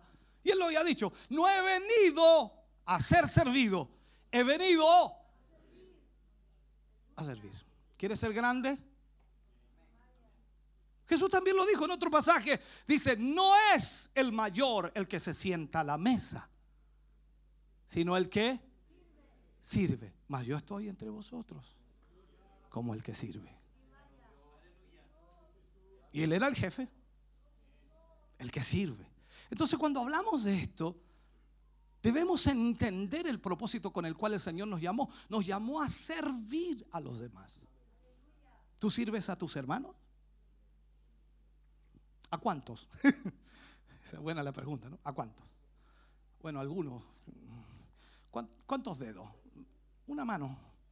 Me sobran algunos dedos. Porque ese es nuestro problema. Dios nos mandó a servir a todos. Él no hizo excepción de personas. Imagínate, al Señor le ponen un listado de gente con fotografía y todo. Dice, "Eh, este no, no, no voy a morir por este. Este es muy feo, tiene la nariz chueca este. No, este tiene la oreja muy grande. Eh, Este, este no tiene los ojos negros. Este no, este no tampoco. Imagínate, ¿no? Él murió por todos. Tú y yo valemos ante Él el mismo precio. No pagó más por ti ni menos por ti. Pagó el mismo precio y su precio fue la sangre preciosa de nuestro Señor Jesucristo. ¿Me estás oyendo?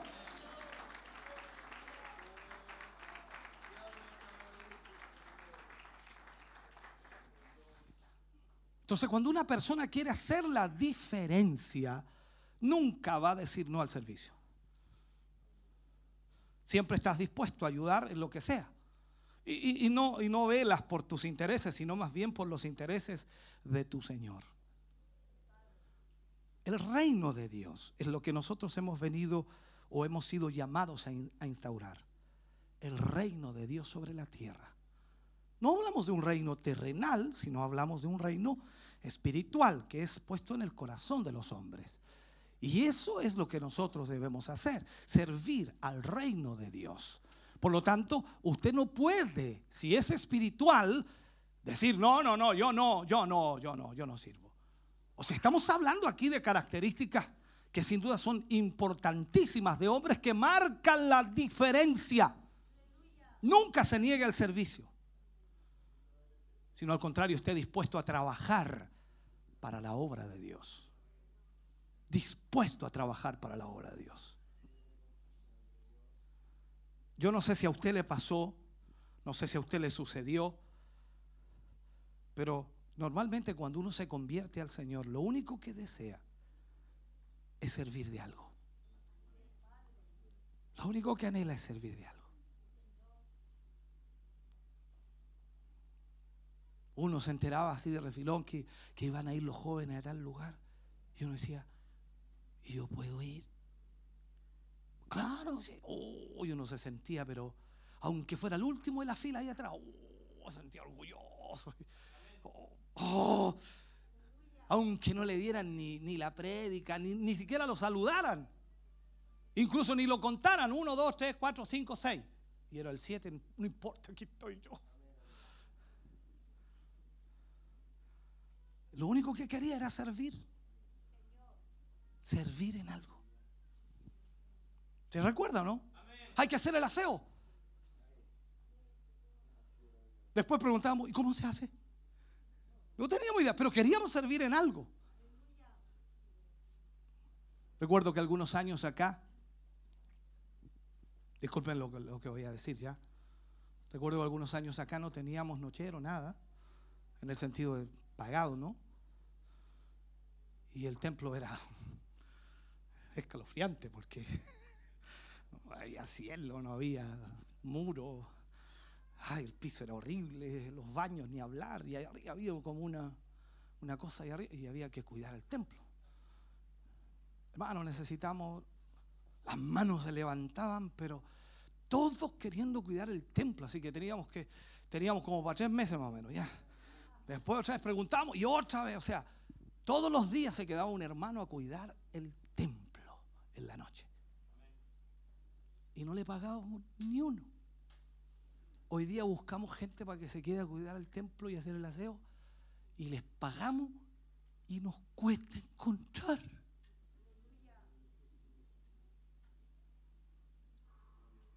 Estoy pensando seriamente, voy a hablarlo con mi esposa, que por lo menos me pueda quedar de unos tres días a la semana aquí. ¿Me dais permiso, cierto?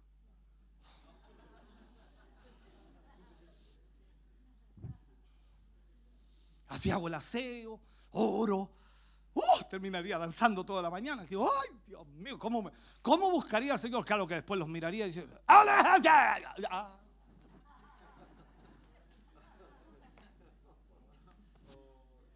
Y yo que le he orado al Señor, Señor, dame discernimiento, Señor.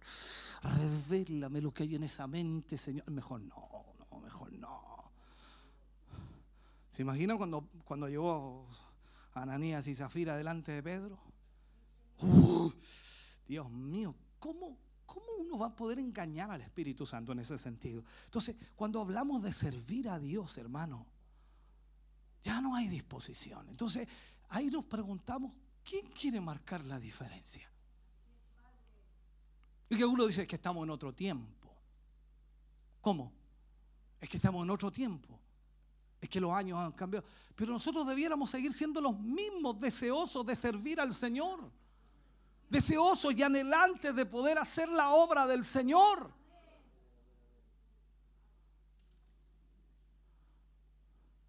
Recuerdo el último día que fuimos a trabajar, fuimos como 11, 11 hermanos a trabajar. Y no es problema cuántos hayan ido, no es el problema. Yo andaba con una fiebre, hermano, pero una fiebre que me reventaba la cabeza.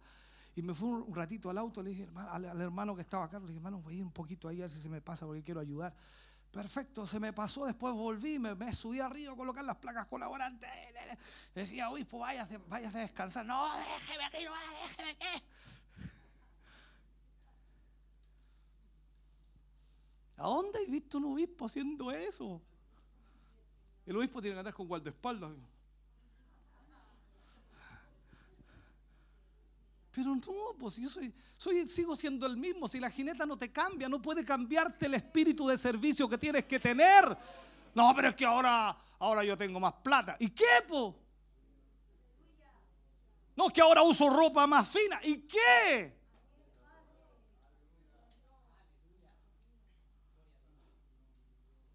Ayer estábamos en una iglesia que está en construcción y el piso de cemento todavía no ha afinado nada, con, así con cascajo y todo. Nos vamos a arrodillar a orar. Una hora. Oh, justo en una piedra. Ay, Señor. Así que acomodándonos ya. Amén. Una hora de oración.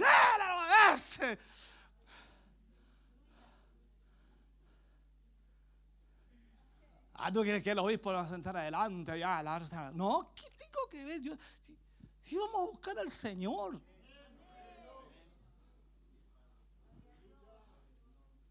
Pero de repente se nos suben los... Y nos ponemos paltones.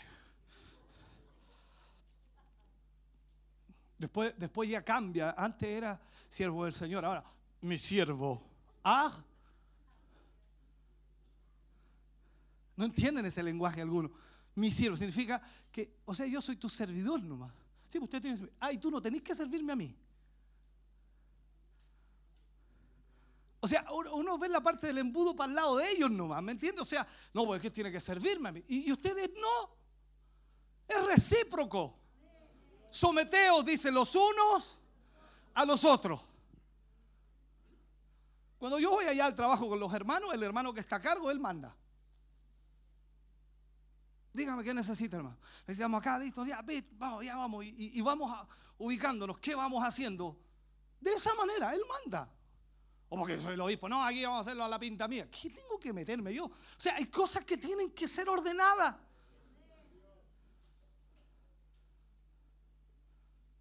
Servir a los demás. Entonces la persona que realmente marca diferencia es aquel que realmente ha comprendido el propósito por el cual fue llamado. Yo creo que esta cualidad, de alguna forma, esta cualidad hace que las demás existan. Porque si entendemos, entendemos el propósito con el cual fuimos llamados, entonces vamos a entender qué es lo que debemos hacer. Desde el momento que entendemos el propósito de Dios para nuestra vida, escúcheme bien, comienza usted a marcar la diferencia en su lugar donde está. Ayer el pastor que predicaba, me gustó mucho a mí, en el sentido de la, temática que abordó. Él dio una explicación científica de qué es lo que estamos formados. Y no lo voy a decir yo porque no recuerdo en este momento, pero sí, lo hubiera buscado, claro que sí, lo hubiera podido anotar. Pero usted lo puede buscar en casa tranquilamente. Nosotros estamos formados de poquito menos de lo que está formado la tierra. Si usted busca todo lo que tiene, contiene la tierra, nosotros estamos formados con poquitas cosas menos que lo que tiene la tierra. Y claro, lo que dice la Biblia es que el Señor vino, tomó, hizo barro y moldeó de la tierra al hombre. Y la única diferencia con el resto de la tierra es que Él puso en esa tierra soplos de vida. Y fue el hombre un ser viviente. Así que, aunque nos pongamos, pero lo que nos pongamos encima y nos avirulemos y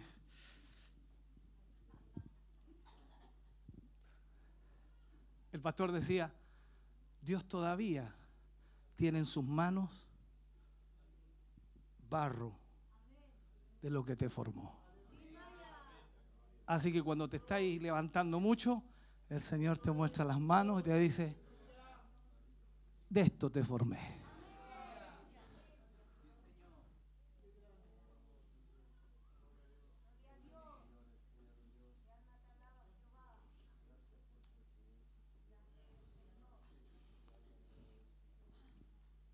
Aquí hay un problema, hermano querido.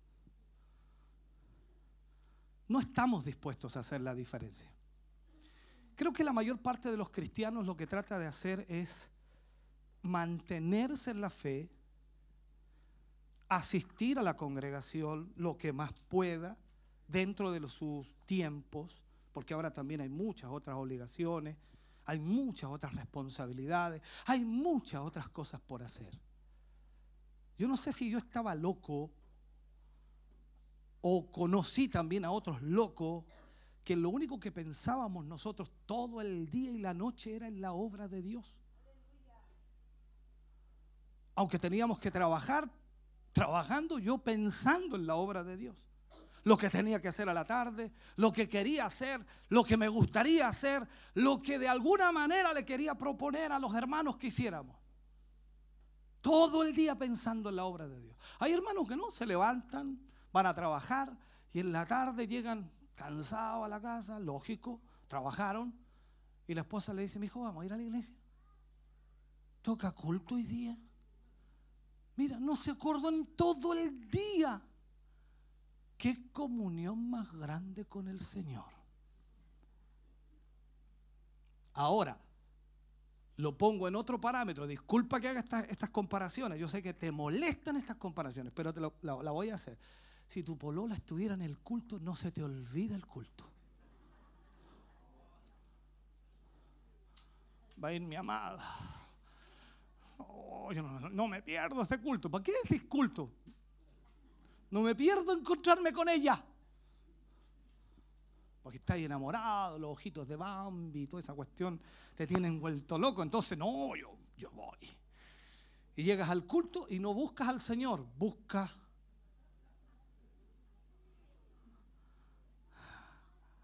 Y cuando la ves, aleluya, mire la cuestión.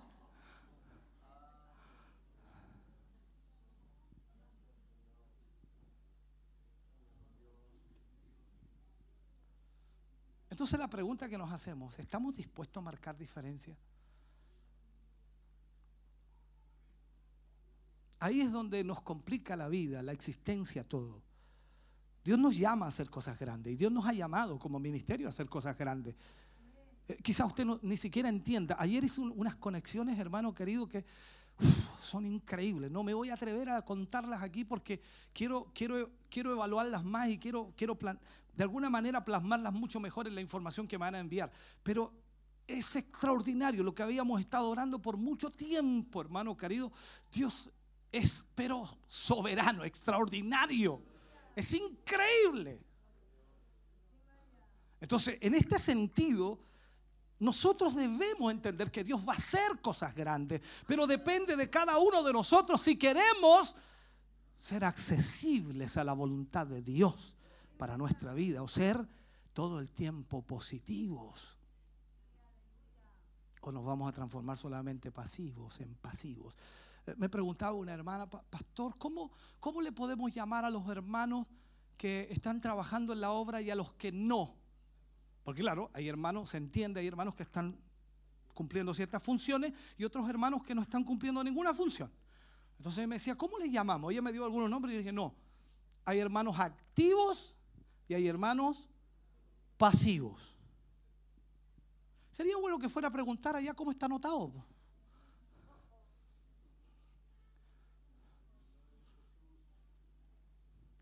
Mi hermanita, vengo a preguntar yo en qué lado estoy anotada.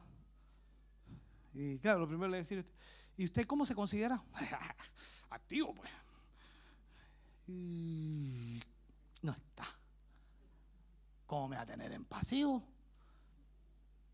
Pero si no está haciendo nada. Pero si estoy viniendo a la iglesia. No, es que eso no, no cuenta.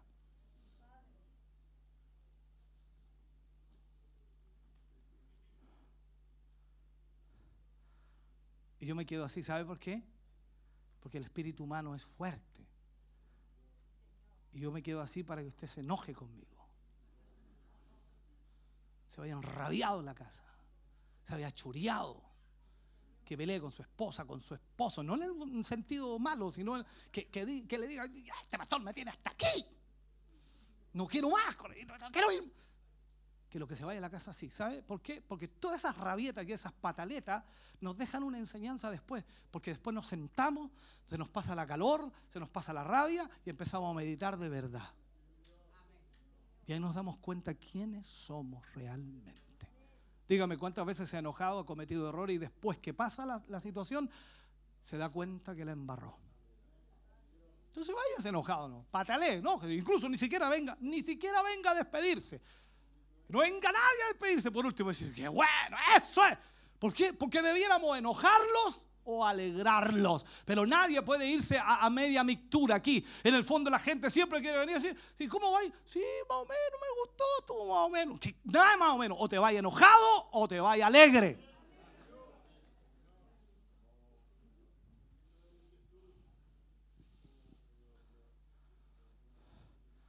Ay, que me gustaría volver a hacer.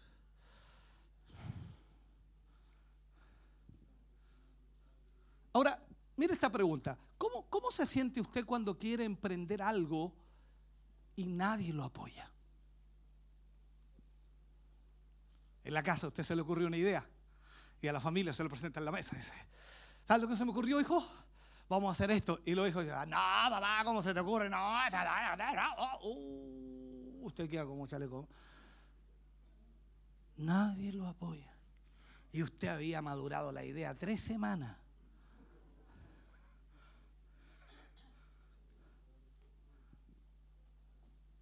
¿Sabe por qué la gente no apoya muchas cosas? Porque implica trabajo. implica esfuerzo, implica sacrificio, implica movernos de nuestro statu quo, sacarnos de nuestra cómoda forma de vida. Algunos ya se están haciendo problemas, ya me han preguntado algunos por WhatsApp, otros en persona, me han dicho, pastor, y, disculpe que le haga esta pregunta, ¿cómo lo vamos a hacer cuando esté el otro templo listo? ¿Va a ser cultos allá? ¿Qué pregunta más inteligente? Si estamos haciendo un templo, ¿para qué va a ser? ¿Para invitar a los hermanos a jugar a la pelota? Porque ya se están haciendo problemas. Es que queda lejos.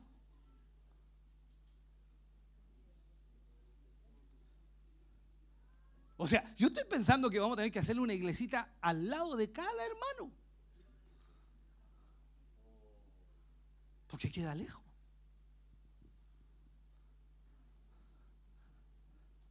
No, mi pastor, y los que no tenemos auto, colocamos buses de acercamiento, pues hermano. ¿En serio? Sí. Ah, qué bueno. ¿Y vamos a ir todos los días para allá? No sé, todavía no sé. Posiblemente los fines de semana, posiblemente dos veces a la semana, no lo sé. Dios nos puede impactar. Dios nos puede dar una sorpresa que nosotros no imaginamos. A lo mejor ahí recién se devela la cantidad de los que me escuchan por la tele, los que me, me- oyen por la radio, que están así, pero ya que se mueren por venirse para acá y no han podido, no se han decidido, porque ahí ya todos saben, en Barros Arana me verían entrar. Y allá como es más grande, entonces no me van a ver. Yo me comprometo que vamos a filmar solamente las primeras 20 filas. Para atrás a nadie. Entonces, oh, ya de las 20 pachayo. Tú no tienes idea lo que Dios va a hacer, hermano. Discúlpame, de- debería haber terminado. Qué rato ya, ¿no es cierto? La fiebre lo tiene así este pobre pastor. Ayú- Ayúdenlo, oren por él. Ah, El, el día viernes oraron por mí, pero no pasó nada, hermano.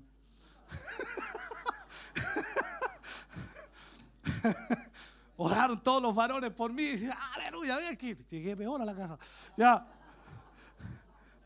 No sé si estaban orando para que me sanara o para que me enfermara más, pero. Oh, Señor. Entonces, vuelvo a la pregunta. ¿Cómo te sientes cuando quieres emprender algo y nadie te apoya? Eso, dígalo nomás. Se siente mal. ¿Y qué le dan ganas de hacer si se siente mal? Enojarse, batalear, retar a quien sea el que se te cruza por delante.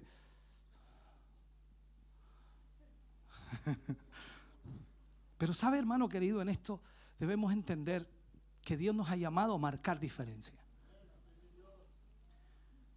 Estando en Santiago me di cuenta de algo que no nos damos cuenta nosotros en realidad, porque nosotros estamos aquí, eh, eh, eh, ya este es nuestro ambiente, nuestra forma, nuestra manera, adoramos al Señor, cantamos al Señor. Para nosotros es rutinario lo que hacemos, pero Dios está haciendo algo. Y resulta que ya todo el mundo nos conoce. Hasta usted lo conocen. Me hablan de algunos hermanos, ese hermano que salta, el hermano de allá, hermano. Nos ven, ahora mismo nos están viendo. Y, es una cosa increíble. ¿Por qué? Porque estamos siendo influencia sobre un montón de ministerios que están imitando y que están haciendo lo mismo que nosotros hacemos por años. Pero para, que para nosotros es como que ya están otra vez filmando. Ya están otra vez. Y no entendemos lo que Dios nos ha llamado a hacer. Dios nos ha llamado a marcar diferencia. Entonces, en esto, hermano, necesitamos comenzar a activar diferente. Cuando alguien tiene algún, no sé, algún plan, algún propósito y quiere emprender algo y, nadie lo apoya, se siente mal porque ah, la mejor idea tuya es bendecir a los demás con lo que quieres hacer. Pero muchos quizás no lo ven de esa forma porque están cegados por el conformismo se conforman a su statu quo, como decía. O sea, no quieren avanzar más de lo que han avanzado porque en realidad eso les va a sacar de su eh, comodidad. O sea, ¿para qué? ¿Se imagina que nos volvamos locos aquí? Hermano, vamos a tener culto todos los días de la semana. Ah, no, no, no, nadie ve. Yo te quiero ver en el cielo entonces. Allá la alabanza a Dios no va a durar como dura el culto aquí. Ayer, cantaron, ¿cuánto? Ayer hermano Luis me acompañó, hermano Luis Godoy. Después de orar una hora de rodillas, cantaron una hora y media de pie. Y échale lo más.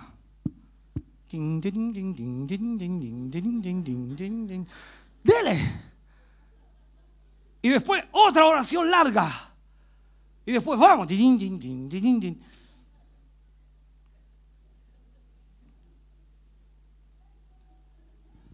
Aquí no, usted está cómodamente sentado ahora.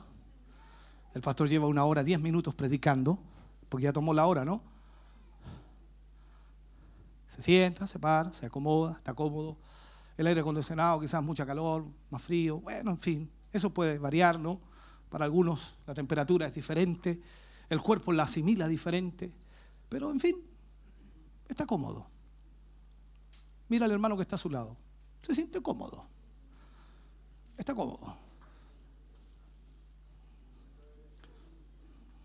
Si no sabe el nombre, dígale, hola cómodo.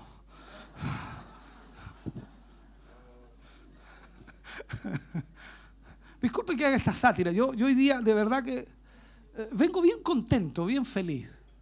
Porque veo la mano de Dios en muchas cosas que, que de alguna manera hemos dicho en el tiempo pasado y que Dios ha ido cumpliendo y que ha ido marcando en una forma tan especial.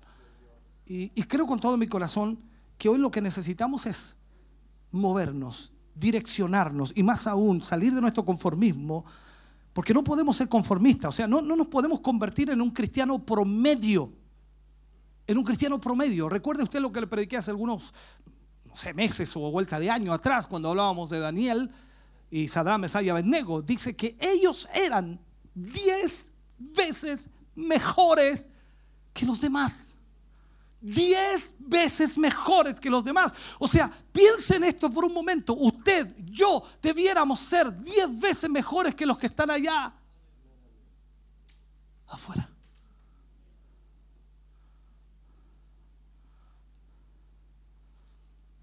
Y esto nos complica. ¿Por qué? Porque nosotros decimos, no, pues, que, que- no, pues sí, es, es que era, era, eran ellos. Sí, ¿por qué ellos marcaron diferencia? Porque estaban apegados a Dios, tenían una consagración a Dios, ellos servían a Dios, ellos adoraban a Dios, ellos estaban dispuestos a entregar su vida por Dios. Y cuando vino esa prueba, ellos decidieron obedecer a Dios y los metieron al horno de fuego. Y ahí el Señor los libertó. Entonces, hermano querido, algo tienes que saber en esto. Cuando eres llamado a hacer la diferencia, y termino con esto, Dios te abrirá puertas que ni siquiera, ni siquiera sabes que están ahí. Tú puedes pensar que eso está muy lejano, que es imposible, pero Dios te abrirá puertas que ni siquiera sabes que están ahí. E- El propósito de Dios para tu vida te hará convertirte en un creyente realmente que haga la diferencia. Posiblemente tú has estado pensando últimamente que no vale la pena hacer la diferencia. Pero estás equivocado de esa forma de pensar. Tengo que decirte que Dios tiene planes. Toda persona como tú o como yo, que un día dispusieron ser diferentes, ellos tuvieron grandes resultados. Dios los tomó, gente del vulgo, gente que no, no tenía grandes capacidades, grandes estudios. Sin embargo, Dios los usó extraordinariamente. Porque ellos se dispusieron a hacer la voluntad de Dios y Dios marcó diferencia con ellos. Recordemos que David fue un rey de, de acuerdo al corazón de Dios, conforme al corazón de Dios.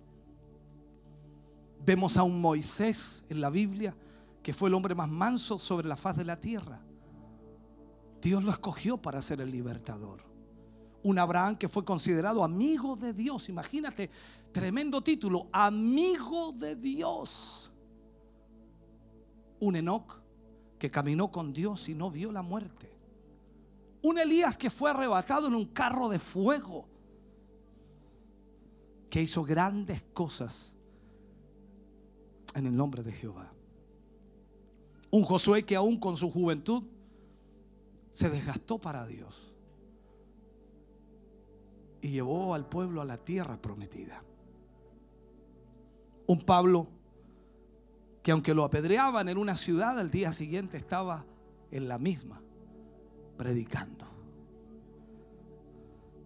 Un Timoteo que pese a su inexperiencia y su juventud, era ejemplo así como muchos otros que entendieron el propósito del llamado de Dios para marcar diferencia y que son recordados como hombres y mujeres de Dios y que la Biblia los marca como héroes de la fe. Cuando tú y yo partamos del escenario de esta tierra, si Dios se tarda en venir, ¿qué recordará la gente de ti? ¿Qué dirá la gente? Oye, falleció un hermanito de la iglesia. Ah, ¿cómo se llamaba? Tanto, tanto. No, no lo ubico. El hermanito, ¿cómo te acordás? Siempre se sentaba en el mismo lado. E- e- Ese hermanito, el que se sentaba en ese lado los domingos, venía los puros domingos él. Era bien rojito, bien palidito. Voy a cambiar mejor porque si no empiezan a buscar los rojitos. El que usaba una corbata azul siempre. El que usaba una roja. Él murió. O sea, es que no, no, no, puedo. Bueno, pero vamos al, al velorio, pues ahí lo miráis por último. Entonces viene, lo mire. Ah, y vuelve a vaya así.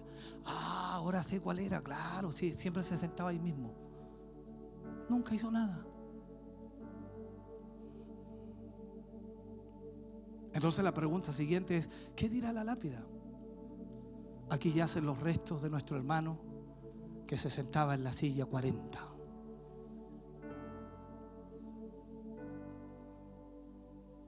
Porque cuando tú lees el historial de cada uno de los hombres de Dios, ellos fueron héroes en la fe.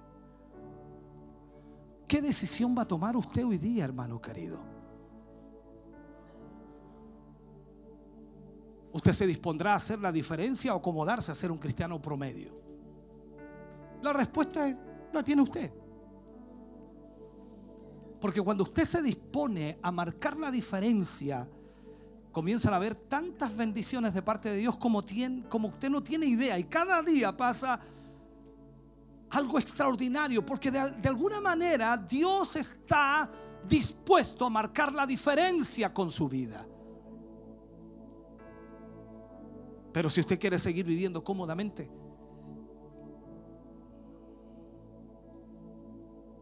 y de alguna manera solamente hacer algo por la obra y no marcar la diferencia, no hará mucho Dios con usted.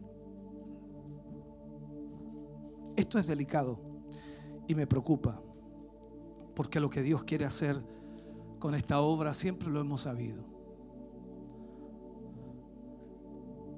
El impacto que Dios está provocando hasta este día con esta obra es extraordinario. Nosotros no lo calculamos, no lo medimos, no lo entendemos. Pero tú y yo lo veremos con nuestros ojos. Y Dios hará cosas tremendamente grandes.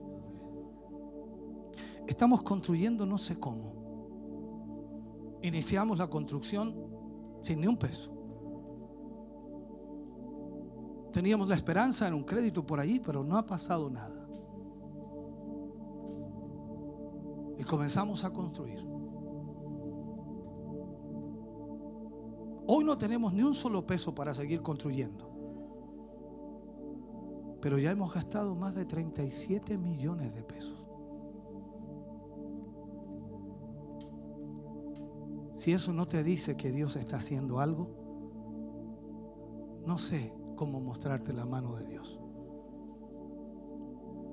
Y tú pensarás, dice, es que nosotros estamos apoyando. Sí, con 35, 25, 45 mil pesos que hacemos en la ofrenda pro construcción. Y con algunos sobres que por supuesto han sido bastante bendecidos para poder apoyar algunas familias que han apoyado. Pero eso suma aproximadamente unos 9 millones de pesos. Y ya hemos gastado 37 millones de pesos. Entonces uno dice, Señor, no hay nada que decir aquí. Hay que avanzar. Me preguntaba el hermano hoy por la mañana, bien temprano, decía, pastor, mañana vamos a necesitar unos materiales. Perfecto, hermano, no hay problema. Yo mañana voy a necesitar dinero. Mándeme la lista y lo vemos. Así hemos estado trabajando cada día, un día tras otro, un día a la vez, como dice esa alabanza. Pero Dios ha estado glorificándose. Dios está marcando la diferencia. Y ni hablar con todo lo que Dios está haciendo a través de toda esta obra que sustenta cada mes y que de una u otra manera Dios le ha usado a usted también para ayudar. Pero ¿qué pasaría si usted se dispone a marcar la diferencia? ¿A cuánto más llegaríamos? ¿Cuántas cosas más haríamos? ¿Qué es lo que Dios provocaría? ¿Cuántas miles de personas más serían bendecidas? ¿A cuántas miles de personas llegaríamos en esta ciudad? Dios ha sido bueno. Y yo lo único que puedo decir, estoy feliz. Porque Él ha sido bueno. Póngase de pie, por favor, en esta hora. Póngase de pie.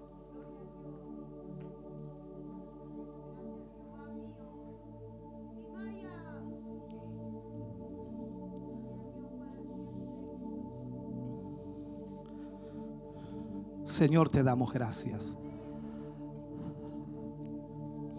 Te agradecemos, Señor, este tiempo que nos has brindado a través de tu palabra. Sé que nos hemos tomado un tiempo más largo de lo común, pero creo que hace bien analizar, Señor, lo que tú hasta hoy has estado haciendo en nuestras vidas. Creo que no necesito hacer un llamado al altar, Señor, porque la verdad creo que toda la iglesia debería pasar. Y no quiero, no quiero que nadie se quede allí, ni que nadie, Señor, quede pensando qué pensarán de mí. Tú conoces los corazones y eso es más importante para mí. Tú sabes las luchas, los conflictos y los problemas que cada uno de tus hijos arrastra, Señor. Los obstáculos, las barreras, los muros que a veces se han puesto y que sin duda, Señor, no les dejan avanzar o no les dejan crecer. Sus motivaciones, Señor, han cambiado. Sus prioridades han cambiado. Yo te pido, Señor, vuélveles a hacer sentir tu presencia una vez más. Vuélveles, Señor, a tocar una vez más. Porque si algo he experimentado en mi vida, Señor, es el toque de tu presencia que cambia absolutamente todo. Puedo estar derribado, pero tu presencia, Señor, me toca y me levanta. Puedo estar desesperado, Señor, pero tu presencia me toca y me da tranquilidad. Señor, trae tu presencia sobre tu pueblo, sobre tu iglesia, sobre tus hijos. Hazles ver y sentir, Señor, lo importante que es servirte. Lo importante, Señor, que es marcar la diferencia de quienes somos hoy. Pues somos tus hijos. Somos tu pueblo, Señor. Somos aquellos que hemos sido alcanzados por tu gran misericordia y bondad.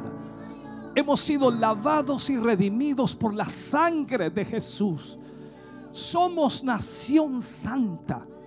pueblo adquirido por Dios para llevar y anunciar, Señor, las virtudes de aquel que nos llamó. Padre, en esta mañana, tu presencia y tu Espíritu Santo, Señor, conforte el corazón de tus hijos. Vuélveles, Señor, a tu presencia. Tócales una vez más, Señor, que reactive en ellos, Señor, el deseo y el anhelo de servirte. Porque gracias al servicio que hemos entregado a tu obra, hasta hoy tú nos has bendecido. Gracias Dios mío a la disposición de nuestro corazón hacia ti y hacia tu obra, tú nos has prosperado. Señor, sigue obrando en los corazones y vidas de tus hijos, en cada matrimonio, en cada familia. Señor, que las prioridades sean para ti. En el nombre de Jesús. Amén. Y amén, Señor. Oh Dios eterno, gracias por tu presencia aquí. Aleluya.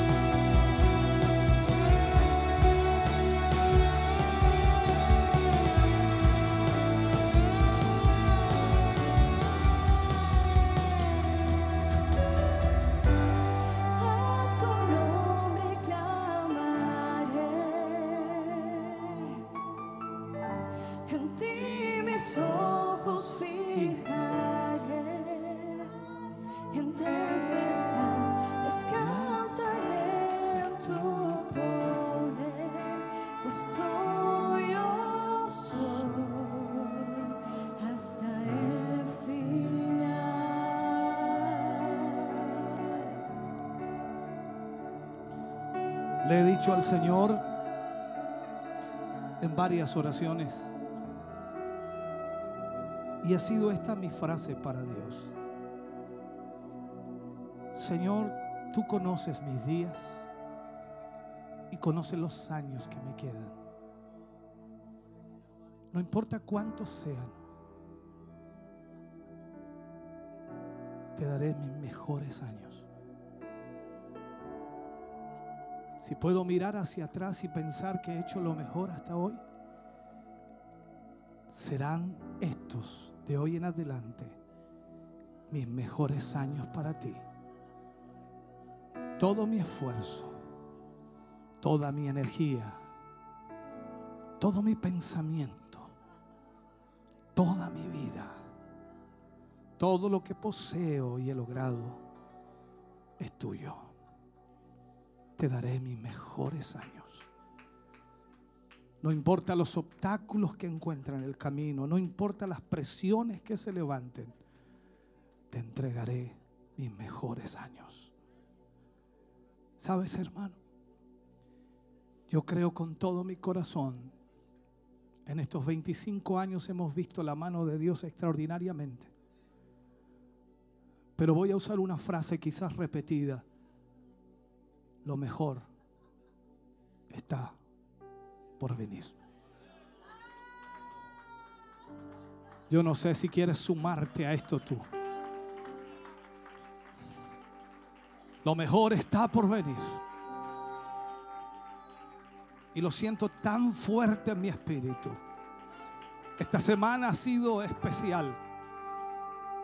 No por la enfermedad que arrastro o la dolencia que tengo, sino porque Dios ha ministrado mi corazón en una forma increíble. Lo mejor está por venir. Dios es bueno.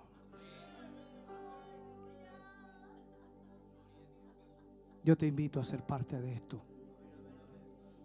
Toma una decisión. Porque hoy es el inicio de todo el resto de nuestra vida. Oh Señor Jesús. Bendito Dios. Si quieres venir al altar, ven, ven. Si quieres decirle al Señor, como yo le he dicho, ven. Si quieres darle los mejores años al Señor, ven. Es tiempo de esfuerzo, tiempo de sacrificio tiempo de esmero, tiempo de preocupación por Él, para Él. Él te ha llamado a marcar diferencia. Él te ha llamado a hacer la diferencia. Oh bendito Dios.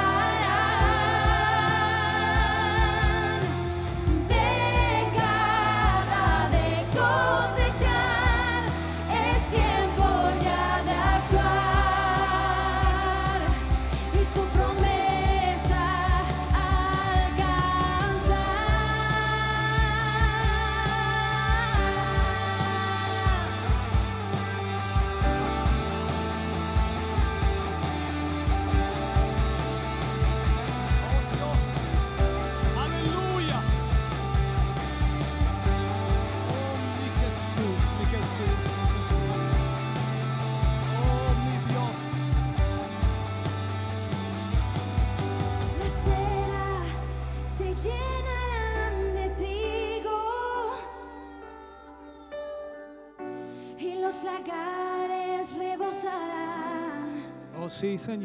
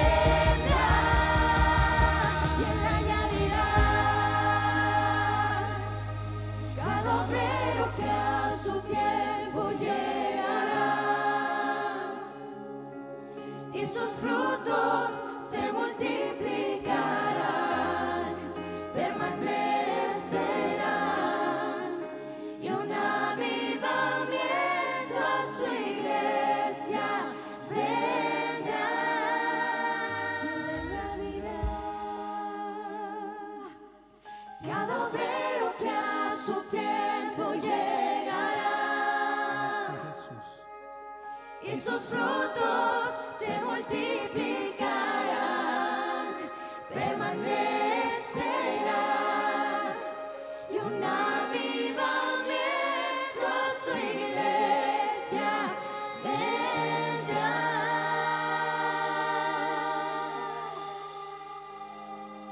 Aleluya. Fuerte ese aplauso de alabanza al Señor.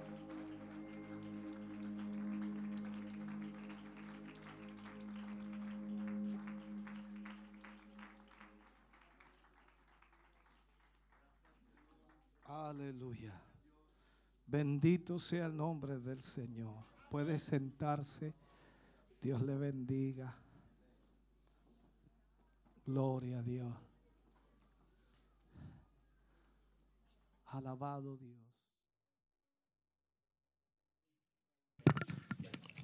Amén.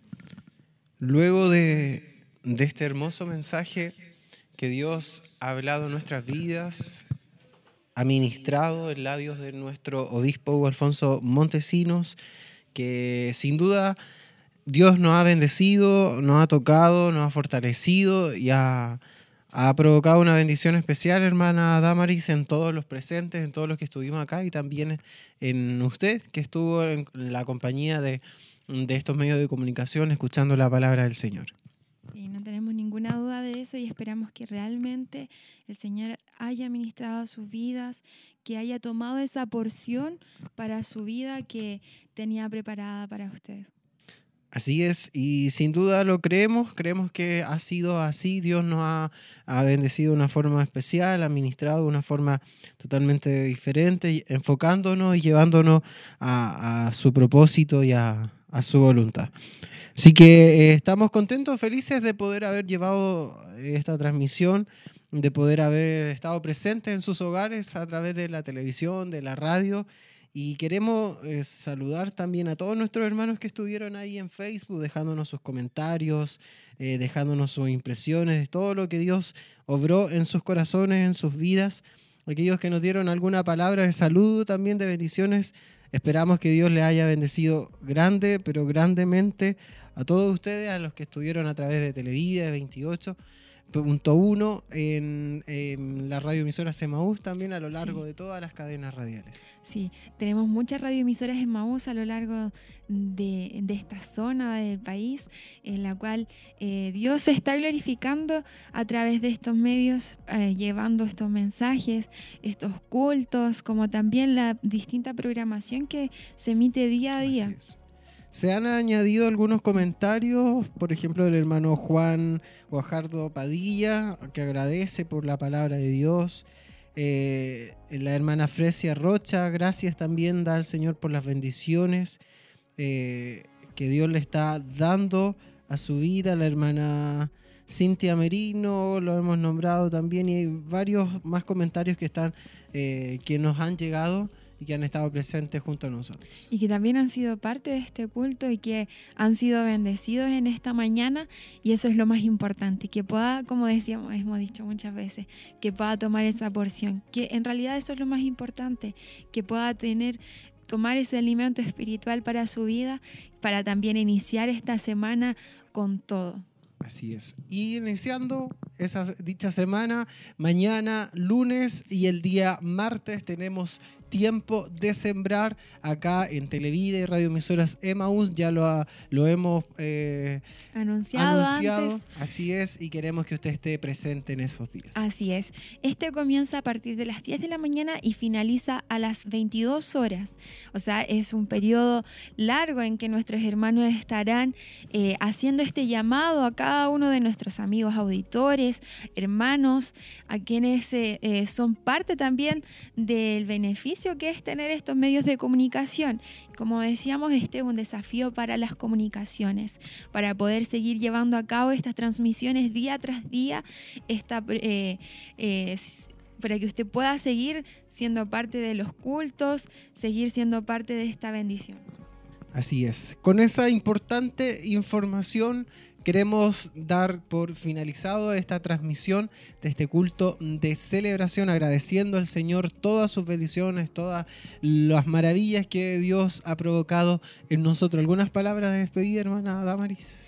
Queremos agradecerle a cada uno de ustedes, a nuestro gran equipo que también ha estado detrás de todo este trabajo y que ha permitido eh, llevar adelante esta programación. Que el Señor les bendiga grandemente. Así es, tenga una excelente semana. Recuerde que este culto está disponible en la aplicación. Para mm, hoy en la tarde también será transmitido por radio. Mañana también por ambos medios, a eso del mediodía. Y agradecemos, como bien decía nuestra hermana Damaris, a todo el equipo de RCN que llevando a cabo esta transmisión de este culto de celebración. Esperamos que tenga una buena tarde y un buen inicio de semana y que el Señor les bendiga.